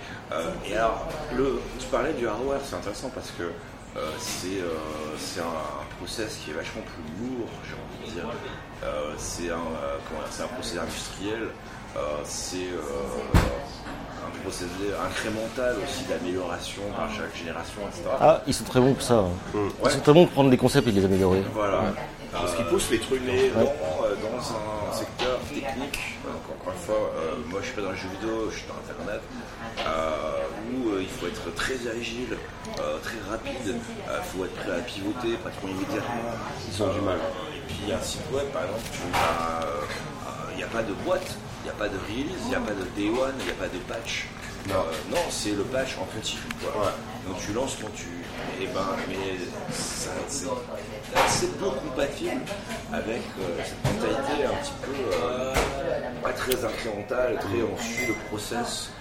Et, euh, et quand il faut prendre euh, et puis bah, c'était quoi le truc de- des mecs de, de Facebook C'est quoi C'était move fast and things. Bouger vite et casser des trucs. C'est le mantra de Facebook. Ah oui, bon, Facebook, alors, notre exemple, on aime, on n'aime pas, mais euh, c'est exactement l'opposé de la- l'approche japonaise euh, vis-à-vis de la technique. Quoi. Ça va être euh, bouge lentement et surtout casse rien. Et si tu casses quelque chose, tu prends la responsabilité. Et toute personne prend la Ah ouais, responsabilité. ça, ça paralyse quoi. Mais c'est vrai en plus. hein. Et euh, donc Kitty, donc t'étais euh, t'étais à Capcom euh, pendant un certain temps, t'as bossé sur euh, sur Monster World, Monster Hunter World, ouais. Monster Hunter World, pardon. Et euh, est-ce que t'as des petites anecdotes, des trucs un peu marrants Encore une fois, moi Capcom, euh, je te dis, je, je suis toujours fasciné. C'est comme si tu me disais, euh, euh, j'ai travaillé à Disneyland. Non, j'exagère, tu vois. Mais, Mais d'ailleurs, juste pour savoir, là, à l'heure d'aujourd'hui, enfin quand il bossait, il y a à peu près combien d'employés chez Capcom? Euh, je, je suppose que tu veux dire ça parce que je pense que c'est public comme d'État, quoi. Mais euh, il me semble que c'est. J'imagine, non? Ouais, ouais, parce que c'est une, euh, une compagnie en bourse, donc. euh, je pense que c'est 1500 c'était 1500 employés environ euh, à Capcom Osaka. tous au même endroit, à Osaka en fait Osaka, il y a Capcom Osaka et Capcom Tokyo en fait. Ah, il y a Tokyo Mais, aussi. euh, mais bon, c'est quand même Osaka, Capcom, ça reste Osaka, c'est très Osaka en fait. Mais à Tokyo, ils ont quoi? Ils ont peut-être les commerciaux ou tout ce qui est trucs comme ça? Euh, je, je, pense- je- j'ai évité de m'é- de m'étaler sur le sujet. mais- Parce que, euh, parce que je pense pas que j'ai le droit de. Je sais pas si j'ai Ah, le droit ok, de non, euh, justement, je me demandais, mais si t'as une idée D'ailleurs, en, en- en parlant de, alors, on parle de droit de dire, c'est parce que euh, quand, j'ai- quand je suis arrivé chez, euh, chez Capcom, en fait, j'avais pas le droit, de- j'avais pas le droit de marquer que je travaillais chez Capcom sur LinkedIn, par exemple. Quoi. 2811 employés en 2017. Mais ça, ça, ça doit forcément, ça doit intégrer aussi euh, Capcom Tokyo et Capcom Vancouver, par exemple. Ceux qui font, euh, pas 4 Dead, mais euh, Dead, Dead Rising, je crois. Ah, Dead Rising Ah, Ouais, ça, c'est Vancouver. Ouais. Je savais même pas que c'était Capcom. Et qui avait fait Bionic Commando, etc. Quoi.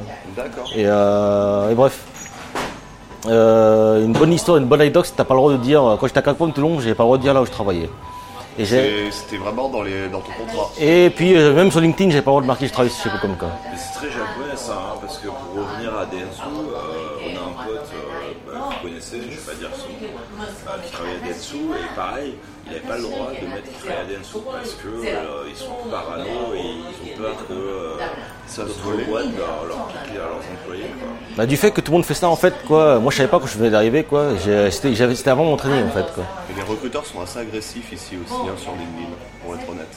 Oui, c'est vrai.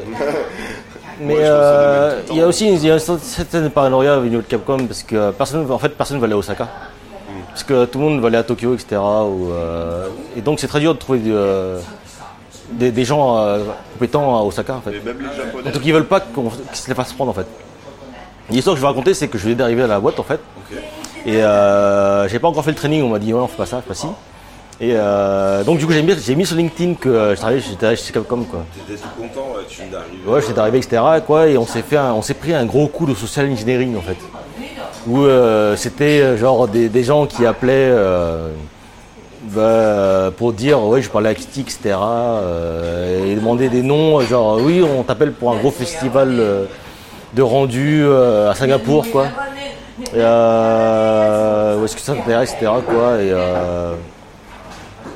et euh, les informations de l'ICA se passaient comme ça, parce que bon, les standardistes, la réception,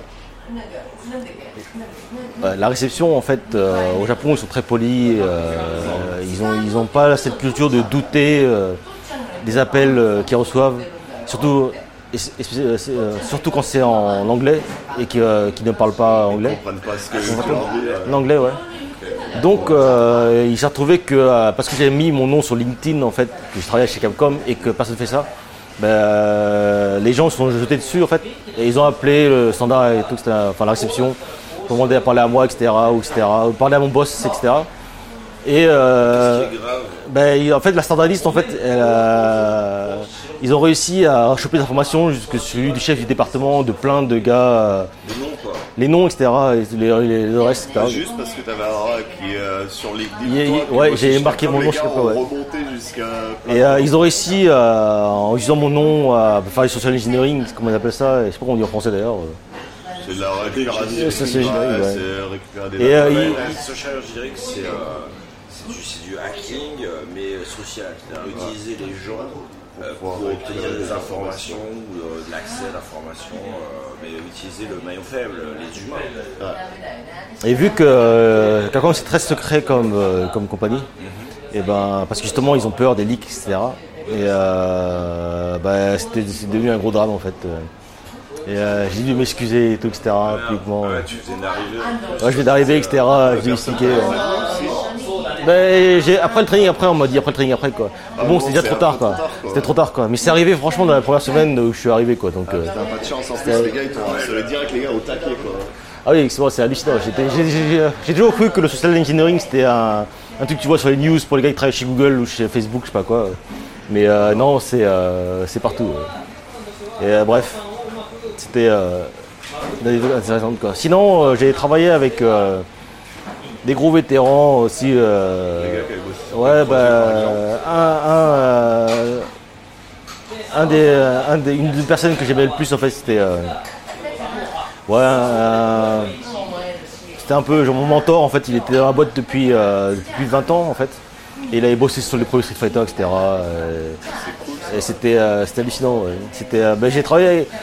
Je trouve toujours trouvé que c'était un peu du gâchis ça sur moi parce que euh, euh, vu que j'ai jamais eu de console en fait, j'ai jamais été vraiment fan de tout ça. Euh, mais bon, j'ai travaillé avec des gens qui ont sur ça quoi. Et mon, mentor, vu qu'au début on était seulement deux à travailler sur le rendu, bah, le rendu vraiment le rendu sur pour la programmation pour le Monster Hunter. C'était un autre gars qui était là depuis 20 ans depuis la boîte aussi. il avait fait les autres Resident Evil d'avant, etc. Et c'était lui le lead en fait. Et Inafune, I- Inafune, il s'était déjà barré en fait à ce moment-là. Inafune. C'est le gars qui euh, a créé les Megaman. Il a, euh, il a fait son Kickstarter il y a, quel- il y a quoi, deux ans, un truc comme ça pour faire un merde. Ouais, ça a fait, ouais, ça, ça a fait, ça a fait couler beaucoup d'encre, on va dire. niveau de l'histoire, je ne pourrais pas te dire quoi. Mais il était, il était plus là peut-être quand, euh, quand tu l'as pas croisé. Quoi. Ah ben non, non. Mais c'était marrant, euh, c'était cool parce qu'en fait, quand j'étais chez Nvidia, en fait, euh, tous ceux qui s'occupaient, euh, vu que Capcom ils font des jeux sur PC, etc. Et ils s'occupaient des développeurs relations. Ils m'ont toujours dit qu'au Japon, Capcom c'était la boîte qui était au top niveau technique au Japon. À l'époque en fait. Et j'ai regardé ce souvenir-là. Et j'avoue qu'il y, y y a des grosses brutes chez Capcom aussi. hein. Il y a franchement des grosses brutes. euh, et donc, euh, tout ce que j'ai dit aussi sur, le, sur les Japonais qui n'ont pas le niveau technique, c'est vraiment à prendre avec des pincettes parce qu'il y, a- il y a des grosses stars. euh. C'est euh, c'est juste que, bon, c'est pas. Il y, a des- il y a des stars, il y a quand même des stars. hein. Ils sont peut-être pas super bien employés. euh, Et puis surtout, ils, ils sont pas, ils font pas, ils font pas de présentation à la GDC ou euh, SIGGRAPH, etc. Donc ils sont, ils sont très secrets, quoi. Ils sont très secrets, quoi. Et puis C'est marrant, fait un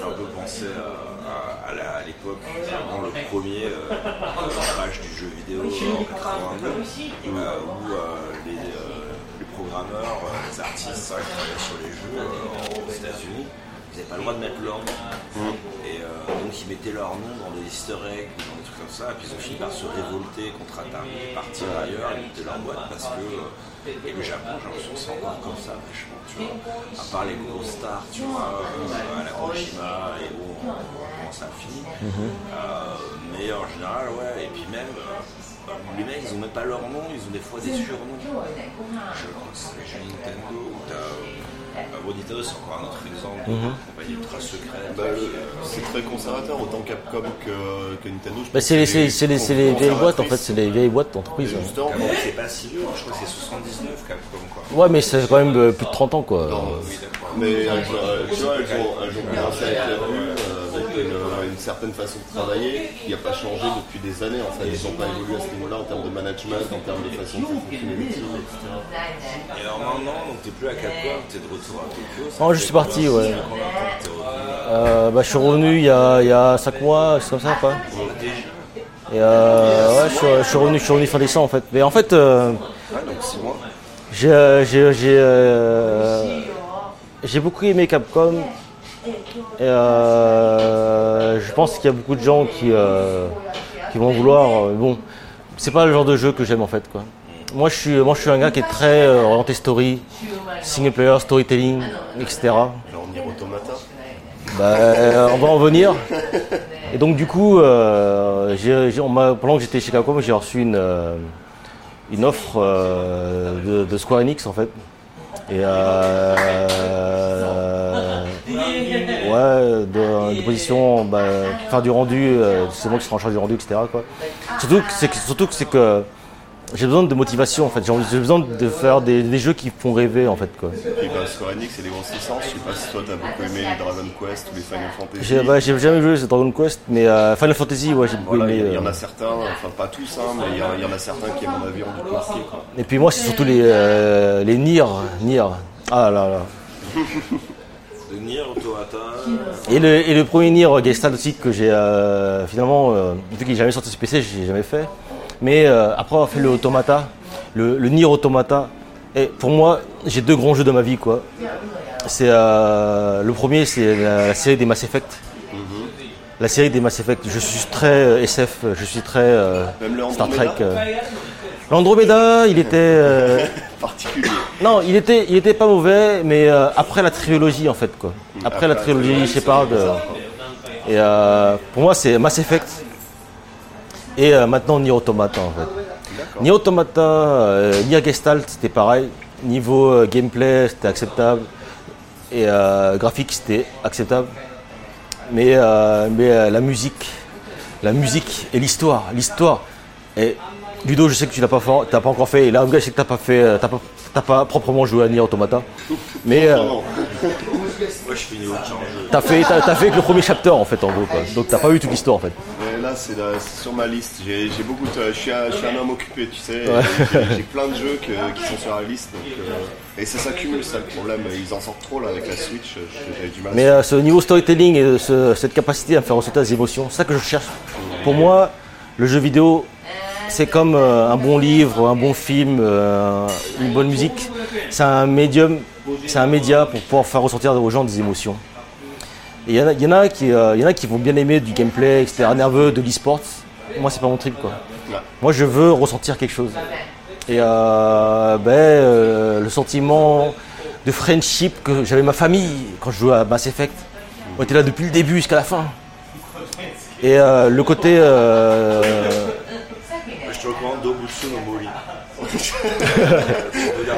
c'est Animal Farm, je sais pas quoi là. Animal Crossing. Animal Crossing le français, jeu ouais. qui doit être cool avec tout le monde. Il faut être vraiment sympa avec tout le monde. Donc, tu donnes un petit coup de main à la grand-mère, elle te donne un truc, etc. Mais c'est comment le jeu de farm là que Pidgey jouait là Comment ça s'appelle le truc farmer là T'as la ferme Moon. Non, c'est pas Harvest Moon, c'est récent. euh, Star, Star du Valais Non, Ouais. Star du Valais, je crois. hein, le le- Ouais, ça a l'air Harvest Moon. Ouais, voilà. Et genre, pareil, t'as des petites quêtes, tu dois être gentil avec tout le monde, euh, faire ta petite. Ça veut dire, mais. Bref, euh, je, euh, je suis vachement content d'être chez Square Enix parce qu'ils ont, ils ont fait des jeux qui m'ont vraiment touché à l'époque. À l'époque, euh, j'avais pas encore, j'avais pas encore fait le Final Fantasy VII. quoi. J'ai commencé par Final Fantasy VIII, moi. Il y avait une version PC qui est sortie Ah, où je l'ai fait sur émulateur, je sais pas quoi. Et pour moi, le 8 m'a beaucoup plus touché émotionnellement que le 7. Ouais, pareil. Là, il y a beaucoup de gens qui vont, qui vont me chier dessus en me disant Mais non, le 7 c'est le meilleur Moi perso, moi, moi, moi, moi, moi, perso, c'est le 6 que j'avais fait sur émulateur. Mais j'ai pas pleuré en jouant au 7, quoi. Non, le 7, quand Alice elle meurt, et ah, c'est triste. quoi. Ouais, attends, Elle moi, meurt, elle meurt au début, quoi. genre. Ouais, non, à la moitié du jeu, moi j'étais. T'as pas d'âme. Non, moi j'étais dégoûté, je l'avais boosté, c'était mon healer, euh, je perds mon healer, putain de merde. quoi. Sérieux. Et bref, euh, bon après bien sûr le 10 quoi, le 10 qui était euh, très euh, très émotionnel quoi. Ah, le 10, moi j'ai j'ai limite pleuré à la fin. Ah bah ouais bah ouais bah ouais. J'avais les larmes aux yeux. Tu sais, je connais trois personnes maintenant qui sont chez Square, quoi. Moi j'en connais un, deux, trois, pareil, trois. Ouais, Kitty, euh, un pote Ah français. non, puis ton pote canadien, c'est canadien. Ah bah ouais, Ouais, ouais. tout ça. voilà. Mais euh, Il devait passer aujourd'hui mais il est pas passé. Un ouais. 3D artiste euh, qui est justement. euh, Ah mais on est plein franchement. on- c'est un peu euh, l'image que j'ai, c'est un peu la boîte de jeux vidéo japonaise, grosse boîte, qui est quand même vachement euh, occident friendly quoi. Ah, c'est ça. Où euh, ils ont des euh, des équipes très occidentales, où il y a quand même vachement de mélange. Parce que euh, ils ont une grosse audience, notamment à cause des enfin grâce au Final Fantasy VII, hein, le premier. Euh, En tout cas, en euh, Occident, en Occident, ouais. ils en sont hyper conscients. Et donc, euh, des boîtes comme Capcom qui sont vachement plus focus sur le marché japonais, euh, japonais. Ouais, c'est ça ouais. Euh, alors que euh, Square Enix, ils savent très bien que euh, aux États-Unis, en Europe, il y a des énormes fans quoi. bah, il y a des Et, euh, et ça hein. se reflète sur euh, la façon dont ils font les équipes. Mais euh, tu vois pour moi par exemple euh, chez Capcom, euh, euh, je suis un gars très, je, je vis de passion, je bouge par passion en fait quoi. Et euh, j'ai pas réussi à me trouver une place chez Capcom vu que c'était vachement gameplay. Et euh, mais bon, je venais de chez Nvidia et mon truc, ma spécialité c'est la 3D euh, rendu. Donc j'ai été vachement agressif sur le rendu de Monster Hunter World. Et euh, bon, il n'y a pas que moi tout seul, quoi, mais bon, j'ai fait ce que j'ai pu en fait. Ben, Il y, a- il y a- il y a combien de personnes qui ont bossé sur juste le moteur 3D par exemple sur, euh, Ça tu peux le dire? Euh, Combien de personnes ont bossé sur le moteur 3D de Monster Hunter? Ouais, je sais pas si je devrais dire ça, mais euh, on était. Sans euh, dire non, hein, juste le nombre de personnes.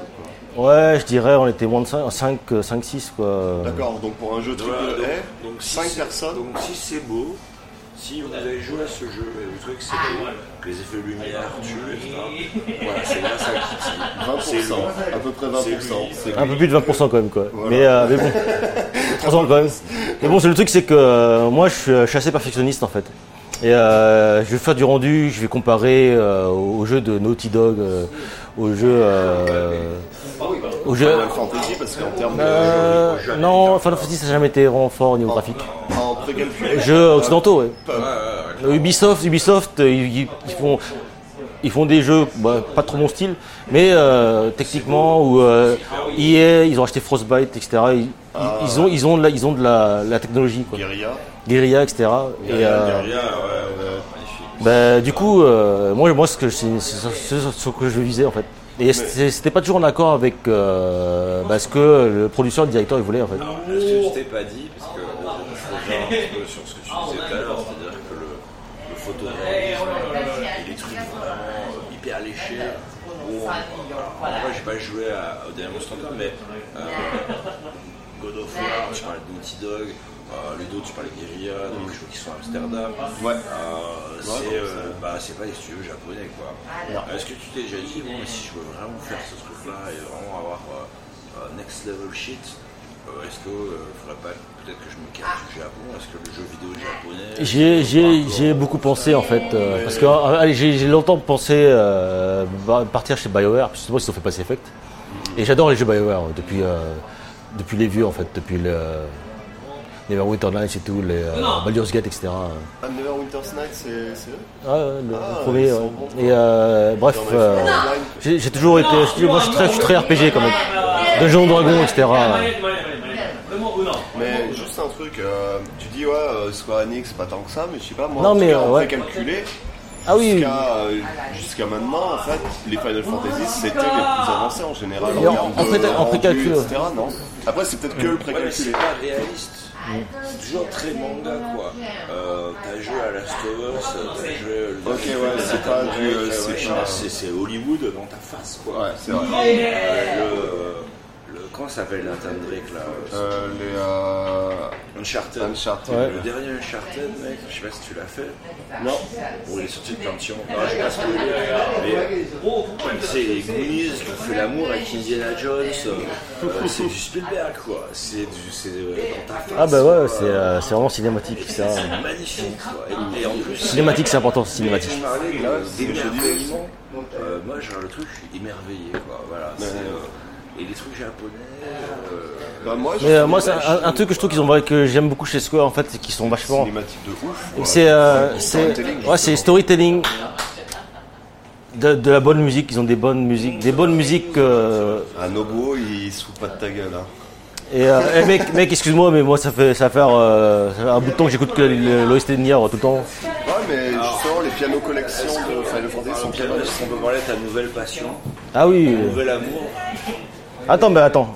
Euh, est-ce que Laisse-le finir. est-ce que je peux faire est-ce qu'on peut faire une petite pause euh Ah, une petite pause. Une petite pause pour faire quoi alors euh, Explique-nous. qui- Oh, je suis désolé, j'ai une petite vessie. ça, c'est la sixième fois que je vais au shot. Non, bah, on va faire une petite pause. Allez.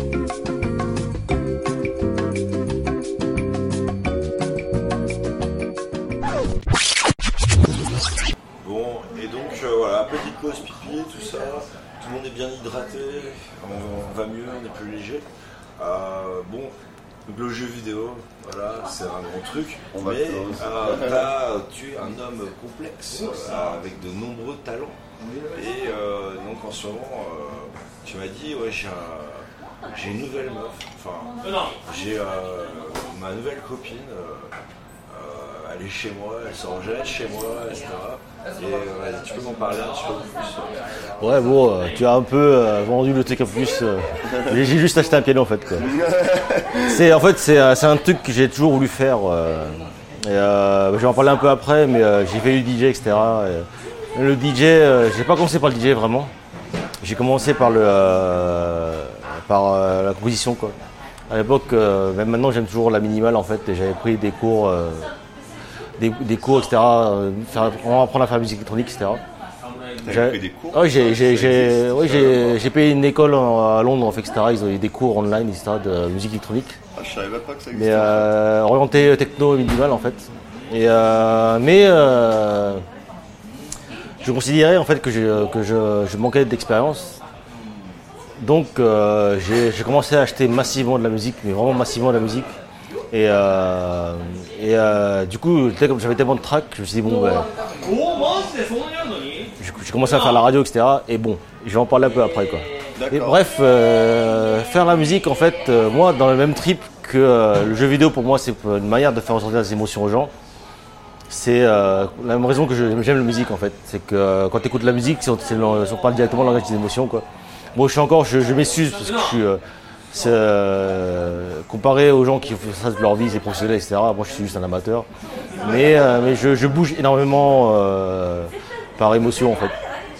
Et bref, Bah, la musique, c'est porteur d'émotions. Ça peut être joyeux, ça peut être triste, ça peut être mélancolique, ça peut être énervant, ça peut être n'importe quoi. Ça, bah ça oui. fait, ça te fait ressentir c'est universel et tu ressens direct les émotions en fait. Et euh, bon, j'ai toujours euh, j'ai un cœur assez euh, mélodramatique, mélancolique. et donc j'ai toujours voulu faire du piano en fait. Et c'est pour ça d'ailleurs j'aime la techno parce que la, la techno c'est un peu un peu dramatique en fait. euh. Toi, t'es plus dark techno en plus, quoi. C'est un peu dark, toi, ce que. Ouais, c'est pas vraiment dark- la, la, la dark techno c'est encore un style différent. Ouais, Mais, mais j'aime bien tout ce qui est un peu massif et un peu dramatique en fait, qui est un peu sérieux en fait. Et, euh, et j'aime beaucoup le piano en fait. Et euh, encore une fois, c'est comme la fois où j'ai essayé de faire de la boxe. J'ai tellement d'anecdotes à raconter sur la boxe à mes 6 ans. Mais euh, peut-être peut-être une autre fois quoi. On fera un podcast Parce que bon, je pense qu'on on est un peu le temps euh, qui passe quoi. La musique en même temps, euh, tu peux en faire. euh, il n'y a pas vraiment d'âge quoi. Il n'y a pas d'âge, c'est ce que je pense, souvent, tu vois, c'est que. Ouais, il n'y a pas, y a pas d'âge, quoi. C'est- Je ne vais pas devenir. Euh, je j'ai pas travaillé dans l'orchestre, etc. Mais tu vises à être euh, concertiste. euh, Non, mais non, mais non, même pas. Eh, personnellement, moi, je veux juste jouer pour moi, etc. Même euh, la radio, euh, le DJ, euh, c'est pour ça que je suis pas le DJ le plus populaire qui existe, c'est que j'ai euh, j'ai ma vision des trucs et. euh, et euh, bref, Tu es sans concession sur ta musique. oui. Et j'en parlerai après, quoi. Mais euh, le truc, c'est que bon. Moi, le- vu qu'on parlait de jeux vidéo, faut la connexion avec le jeu vidéo, c'est que euh, pour moi, euh, d'ailleurs, c'est, euh, je remercie d'ailleurs mon, mon super pote Antoine en Suisse, d'ailleurs, qui m'a, qui m'a recommandé le premier Nier Gestalt. euh, Spécial dédicace. Ouais. Dédicace à Antoine, c'est que c'est que bon, euh, la musique euh, de Nier et c'est encore une fois, encore une fois, c'est que elle est vraiment, elle est vraiment magnifique. quoi. Si euh, pour les écouteurs, si vous avez jamais joué à Nier Gestalt ou Nier Automata, euh, faites-le quoi. Et euh, Ce sera notre recommandation pour ce podcast. jouer à Nier. non mais écoutez, écoutez la musique. quoi. L'histoire tue, la musique tue, c'est magnifique. T'en as gros sur la patate. Trop triste. Il y en a un gros sur la patate, exactement. Mais c'est un peu le thème que j'aime bien aussi, c'est un peu la mélancolie, que, la futilité de la vie. Pourtant, pourtant, je suis très euh, dark, euh, vie de tous les jours, mais je suis un fan de Star Trek. Donc j'ai une vision très humaniste, humaniste, en effet. ouais. humaniste et avec plein d'espoir pour l'espèce humaine. Mais j'ai pas d'espoir en ma vie de tous les jours. Et bref. et euh, Une seconde. Euh, euh. Et donc, bref, pour moi, euh, Nier Automata, euh, Nier Gestalt, c'était vraiment la, la- la grosse découverte récemment. D'ailleurs, que je- D'ailleurs, que euh, pour beaucoup de gens, d'ailleurs, je pense. Mais la musique, les graphismes sont pas top. Le gameplay, il est bon, il est bon sur l'Automata parce que le Platinum qui ont fait Bayonetta, etc., euh, qui était un next Capcom qui, qui avait fait des Ray à l'époque. Ah, ok. Mais ils sont, ils sont bons. Le gameplay, le gameplay est bien, quoi. Et euh, les graphismes, ils sont ok. Il n'y a que, le, il y a que la- le tutoriel, la première partie là, qui est insupportable. Quoi. Ah mais non, franchement quand j'ai fait ce jeu là quoi, euh, je suis arrivé dans le jeu, le jeu, bon tout le monde me dit oh, c'est trop bien, c'est trop bien, et je vais, je vais le faire. J'ai commencé à faire le jeu quoi. Le truc qui m'a le plus marqué, le premier truc qui m'a frappé c'est la musique quoi. Et je j'ai- vraiment été scotché, j'étais halluciné, halluciné par la musique du tutoriel quoi. Et je me suis dit bon ils ont mis la meilleure chanson au début et c'est bon, ce sera de la merde après quoi. Mais en fait non quoi, ça a été magnifique tout le long quoi. Et cette mélancolie qui est là quoi, ah c'était vraiment génial quoi. Et euh, bref, euh, les pianos collection, tout le, tout le de Nier, elle est vraiment bien. Et euh, l'histoire, l'histoire, elle te retourne le cerveau. Mais c'est pas des gros twists à l'américaine, etc., les films d'horreur. Après, pas de spoiler. et- Non, pas de spoiler, mais c'est juste que c'est juste que l'histoire, elle est vraiment bien pensée. Et puis, euh, et puis en plus, une fois que t'as fait, même, même si t'as jamais fait le premier Nier, tu fais Automata et t'as envie de comprendre les caractères, etc. Quoi. Donc tu vas avoir envie de revoir les- au moins une vidéo euh, YouTube de full gameplay de euh, Nier euh, Gestalt. Bref. Spoiler, il y a des. Oh merde, putain. Euh, du coup, en fait, euh, c'est ça qui t'a donné envie de te mettre au piano. Enfin, t'as peut-être déjà envie avant, mais est-ce que c'est ça qui t'a vraiment décidé en fait J'avais envie avant en fait et, euh, et maintenant je suis arrivé à Tokyo, je suis retourné sur Tokyo. Je n'ai euh, plus envie de faire autant de DJ avant parce que bon, euh, là, une des raisons pour lesquelles je suis parti à Osaka, la plus grosse étant bien sûr parce que ma copine est à Kyoto et que bon Capcom c'est une bonne boîte de jeux vidéo. C'est aussi le fait que euh, à la- connaissent pas, euh, Osaka, euh, entre, entre les deux oui. C'est vraiment juste à côté. C'est que vraiment, c'est que euh, j'en étais à un niveau où je, je faisais DJ euh, tout le week-end, vendredi, samedi, et que euh, c'était, c'était bon. euh, je, je suis plus si jeune que ça, et puis, euh, et puis euh, bon, euh, Puis ça prend du temps en fait. ça commence à me peser aussi, ouais. il y a 7 ans, euh, sur peut-être 20 potes, j'en avais euh, 10, 11 qui étaient DJ. Tout le monde était DJ. À Tokyo, c'est assez facile en fait d'être DJ parce que n'importe quel bar, tu leur dis ah, je peux DJ dans ton bar. Je connais bien un peu les, les gars, ils font ouais, pas de problème.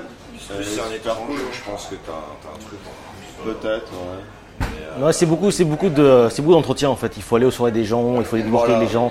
Moi, je suis plutôt le genre de gars qui aime bien rester chez lui, donc. euh, Du coup, chez toi, euh, t'as une émission de radio aussi. Euh, bah. J'ai ma radio, bah, ma radio, ça fait euh, depuis 2011 en fait que. Bah, Là, on mettra le lien dans Ouais, le lien, bah, vous regarderez kitikun.jp, quoi, c'est euh, kitikun minimal techno. Bah, kitikun euh, comme. Euh, bah, kitikun minimal techno en fait. Quand je google ça, je Ça sort direct, tu tapes juste kitikun en fait. Et, euh. K-I-T-T-I. K-I-T-T-I et K-U-N. Et vous tapez juste ça et ça sortira quoi. Ouais, et minimal techno, bon, Ouais, vous- écrit. Et puis bon, euh, bon, euh, ça commençait vraiment sur minimal et maintenant ça, ça diverge plus la, la, la techno, mais bon, je reçois quand même énormément de shows de gens du monde en fait. Et euh, la radio est là, elle tourne euh, toujours. D'ailleurs, comment tu as fait pour, pour, avoir des gens du monde entier comme ça pour euh, ta radio? Des gens qui écoutaient comme ça sur internet? Bah, j'ai commencé, commencé comme ça parce que, comme je vous ai dit tout à l'heure, j'ai, j'avais, je voulais apprendre euh,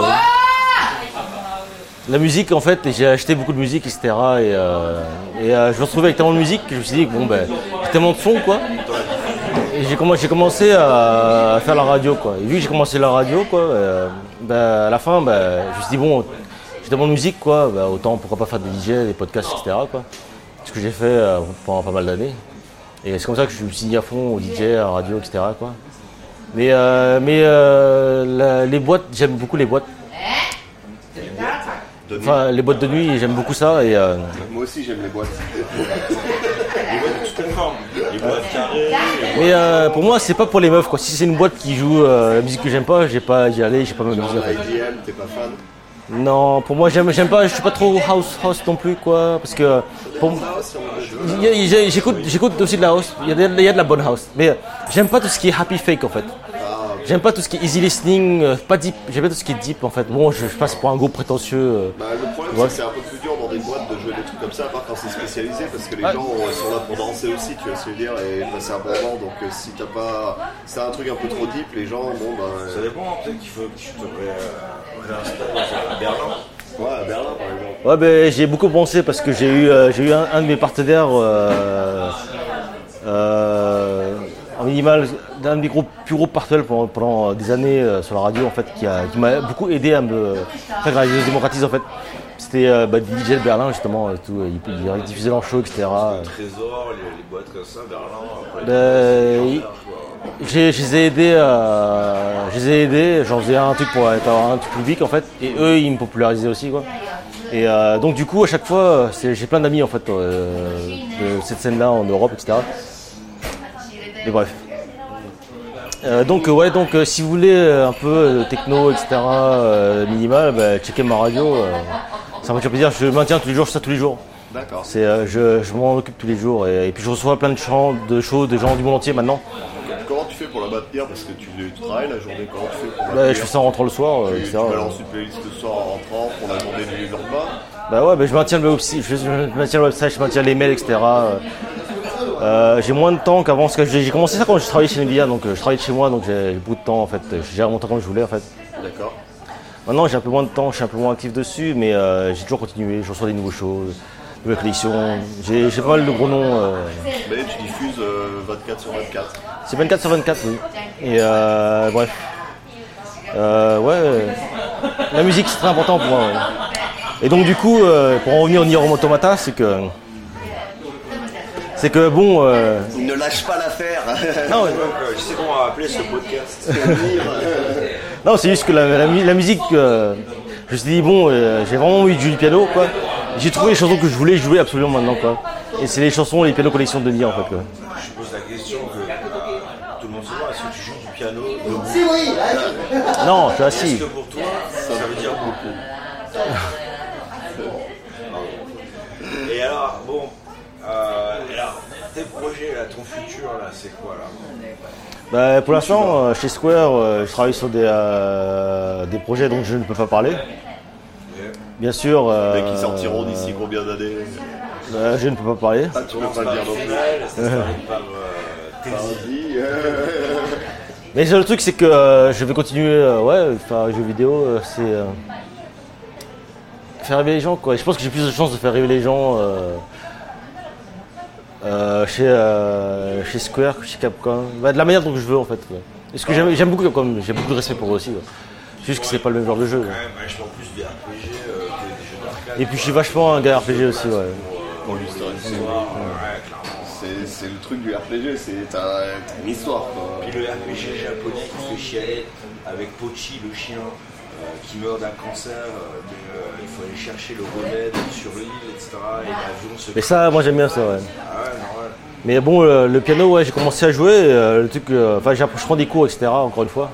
Et euh, je commence à jouer. La pièce, la première pièce que je commence à jouer, c'est euh, en France. euh, enfin, ça s'appelle le film Fulio, je crois. Et en anglais, c'est euh, Merry Christmas, euh, Mr. Lawrence. Et en japonais, c'est euh, Senjo no Merry Christmas. Avec Bowie et euh, Kitano d'ailleurs.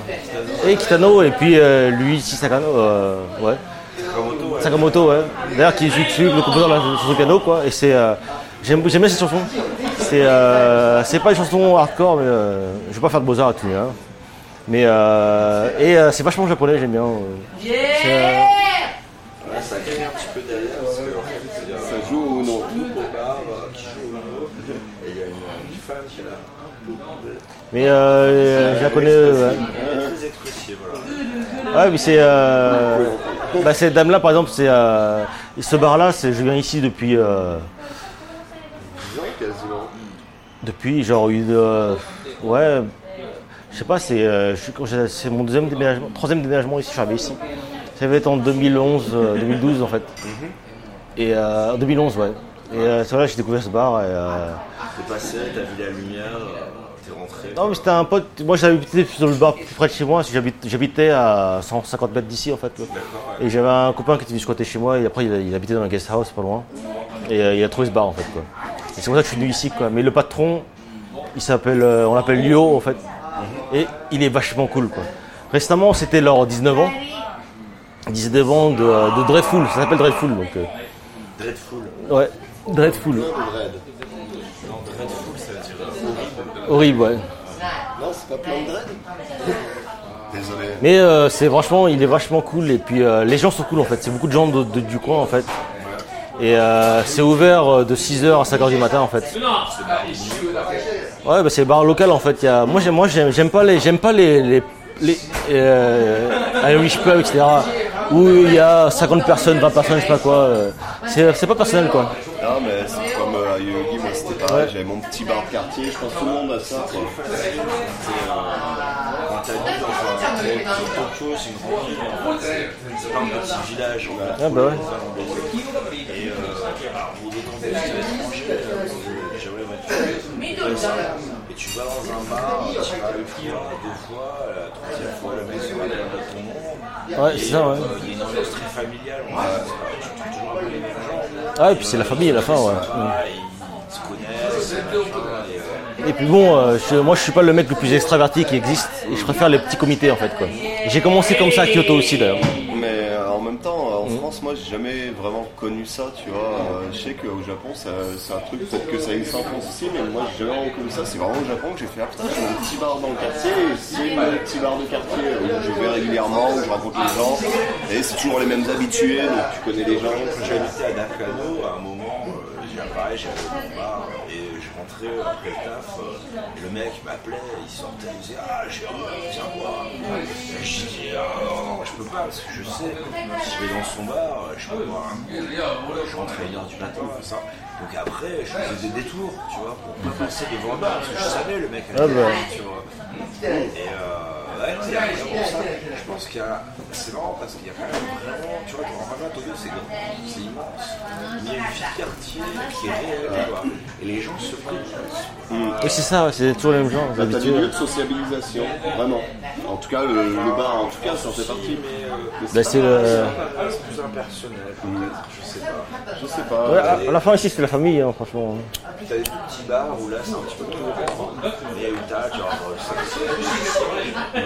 Forcément, hein, t'es obligé de parler. T'as un mec qui fait euh, 10 mètres carrés. euh, T'as euh, un bar, 6 sièges, euh, et le mec au bar. D'ailleurs c'est, euh, c'est comme ça que j'ai, que j'ai ah, énormément amélioré mon japonais. Bah, moi, pareil, c'est Ouais. comme ça que j'ai C'est ce que je recommande, les gens me demandent mais euh, comment, comment je peux améliorer ton japonais quoi? Bah Par- un, regarde, re- regarde pas, euh, non. Euh, oui, mais euh, le truc c'est que un, regarde, regarde pas, t'en fais pas trop aux animés, enfin, regarde plutôt des dramas japonais, Ouais. des trucs qui parlent des, des vrais langages en fait, de tous les jours en fait. les. Et, euh, et, et, et va boire au petit bar local de ton truc en fait. Complètement d'accord. Ouais, pareil. Les japonais ils sont gentils au début donc euh, ils s'adaptent au Et puis niveau, l'avantage aussi, en fait, on a un avantage, c'est-à-dire que moi, quand je suis rentré la première fois dans le bar, et même à chaque fois que j'y rentré, pareil, c'est un petit bar avec un comptoir, comme tu disais, avec six sièges. Là, il Genre, de mimer le bar avec ses voilà, voilà, je- mais, mais bref. Et du coup, en fait, c'est c'est vrai que le fait d'être étranger aussi, t'es un peu exotique, donc les gars vont force, pas forcément, mais ils vont venir te voir, ils vont dire Ah bah tu viens d'où, tu fais quoi? Donc ça engage direct la discussion et puis t'es vraiment serré donc. euh, C'est un japonais pourri, comme j'ai dit à l'instant, curieux, Ah, ils vont faire des efforts même s'ils comprennent pas tout ce que tu dis. et ils t'apprennent des mots, t'es- de, de communiquer ça t'aide aussi quoi. Quand je suis arrivé au Japon, euh, c'est encore une vieille histoire. Euh, J'avais passé des entretiens euh, pour des boîtes d'animation, parce qu'à la base j'étais illustrateur, mais j'étais un Et euh, bon, j'ai foiré tous les entretiens. Par contre, un des mecs, un des animateurs, a récupéré mon CV. Euh, parce que j'habitais pas très loin chez lui, et lui il apprenait le français. Et du coup, il m'a il envoyé un message, il dit Ouais, je suis le mec de la boîte, euh, en fait on est voisins, euh, ça dit quoi, on va boire du coup. Je dis Ouais, si tu veux. Et du coup, euh, euh, je me suis allé voir et lui, en fait, il en couple avec son mec. Et euh, il dit Ouais, gna gna, machin. Euh, euh, je vais tout le temps dans ce bar-là, euh, machin. Ouais, je suis, ouais, je suis avec va. et euh, donc, son mec, c'était un, mec d'Okinawa. euh, euh, mais hyper grand, quoi. Et il m'a appris tous les trucs les pires, mais les plus marrants en même temps. Ouais, ouais. Et depuis un mois, j'ai. Et euh, et ben, ça m'a servi. Encore maintenant, 13 ans après, c'est faire des un excellent brise-glace. Et euh, non, mais ouais, je suis complètement d'accord avec toi. Ouais, bah ouais. Et euh, j'ai fait ça pour plein d'endroits, j'ai souvent déménagé. Et à chaque fois, j'étais devenu euh, super pote avec des, euh, des gens du coin en fait. Quoi. Et euh, bah, Lio, d'ailleurs, par exemple, il vient souvent à mes events, bah, il vient toujours à mes events, il vient à mon prochain event en juin.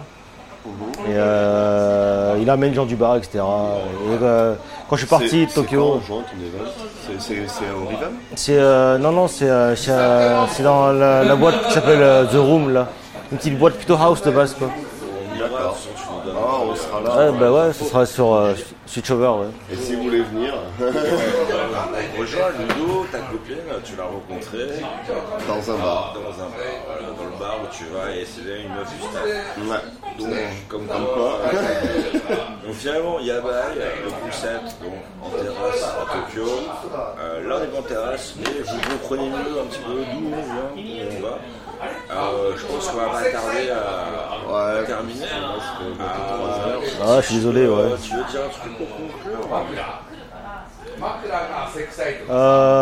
Euh... Ouais bah si j'ai l'occasion de passer sur Tokyo, euh, vous- si vous l'archi du cul, bah, venez faire un tour à Dreadful quoi. Euh, franchement, euh, il est vachement cool. Lyon. Et j'ai tellement d'anecdotes à raconter quoi. Et, et bref, euh, bref. Sinon, bah, checkez ma radio. euh, euh, Amusez-vous bien sur euh, Monster Hunter World. Et, euh, checkez Square Enix et surtout jouez à Nier Automata. Je crois qu'on peut conclure sur ça. Voilà. Euh, donc le, euh, le bar s'appelle Dreadful. Je mettrai le lien, ils ont pas de site. Euh, un truc mais, tabelloc, non euh, Ils ont une page tabelloc en anglais, mais traction automatique, donc c'est un peu bizarre. Mais ça suffit pour trouver mieux sur. C'est marrant, on dirait la déco, c'est un peu comme à Orange Mécanique. Mais justement, C'est un c'est peu c'est pop, ça, c'est le principe quoi.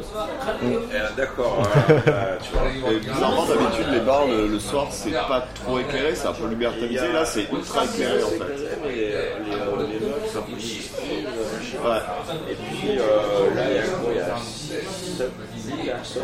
Bah là, ça. Ah, ça, ça- commence à se remplir. On a, on a, on a commencé tôt en fait. Quoi. Donc voilà, donc nous on va aller euh, on va continuer.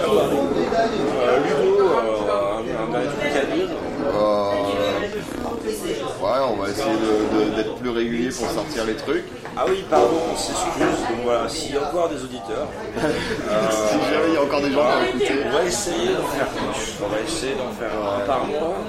Ça serait, ça serait l'objectif un par mois. On va. On va essayer de faire les choses un peu plus sérieusement avec vous là, euh, passer à la vitesse supérieure. On a plein de projets là, on va aussi. Bah, on, va, on va essayer de sortir la chaîne YouTube. Ça pour. Bah, pour euh, les, petits films, les trucs comme ça. euh, ça, c'est des projets futurs. Mais serait bien Et, ça. euh, et donc voilà, donc euh, SoundCloud, euh, pouce bleu, like, euh, tout ça. Voulez. Pouce bleu, non, c'est pas YouTube, mec. C'est euh, tu mets un like. Tu mets un like, non, tu mets 5 étoiles, tu mets 5 étoiles sur iTunes, tu mets ces 5 étoiles. Oui ou pas, mais ouais, mettez 5 étoiles, je vais pas les. Ouais, partagez, euh, faites ce que vous voulez. Quoi. Et voilà, des bisous de Tokyo.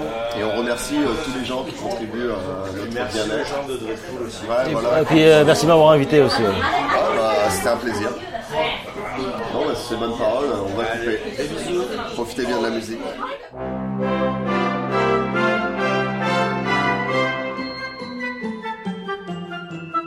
労働力の道苦楽不の苦たわ楽しくなはなんでもかは考えるまは魔法のようつは作り出すドクター仲間つとは努力の度苦楽不の苦たは楽しくなはなんでも。かは考える。まあ魔法のようにつは作り出す。ドクター仲間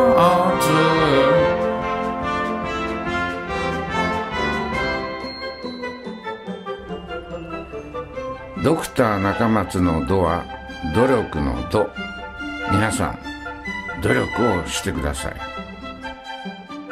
ドクター中松の「苦」は工夫の「苦」皆さん何でも工夫をしてください。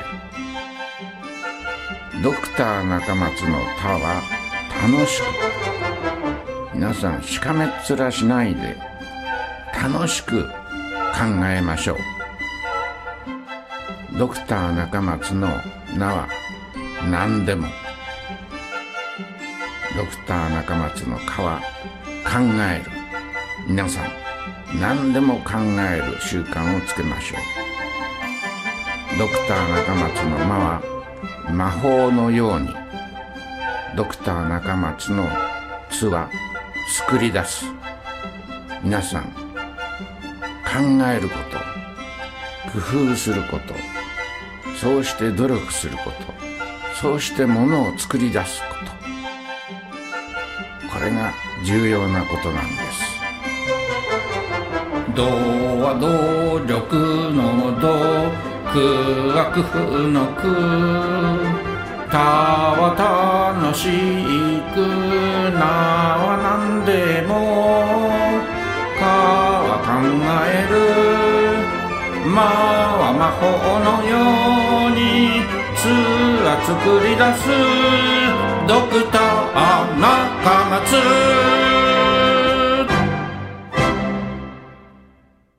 皆様を最小不幸ではなく最大幸福にいたします。新しい産業発明による新産業を起こし税収を増やし財政を再建。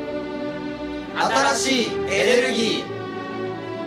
石油に代わる新しいエネルギーの発明。新しい雇用。発明による新産業を起こします。財政赤字は今までの政治家の失敗なのになぜ国民を犠牲にして増税するんですか？おかしいですね消費税増税に反対します。ドクター中松。政治と金は清い心のドクター中松がクリーニングします。環境発明定年制を廃止し高齢者の皆様がより良い生活を実施できる環境を作るドクター中松エネルギーを発明皆様と共に戦っているドクター中松。気づく貫く新しく。改革を実行するドクター中松。気づく貫く新しく。ドクター中松。ドクター中松。私の発明したミサイル U ターンで日本を守ります。子供の知力徳力体力を世界一にします。天才を育てます。皆様の熱いご支援ご支持をよろしくお願いいたします。ドクター中松。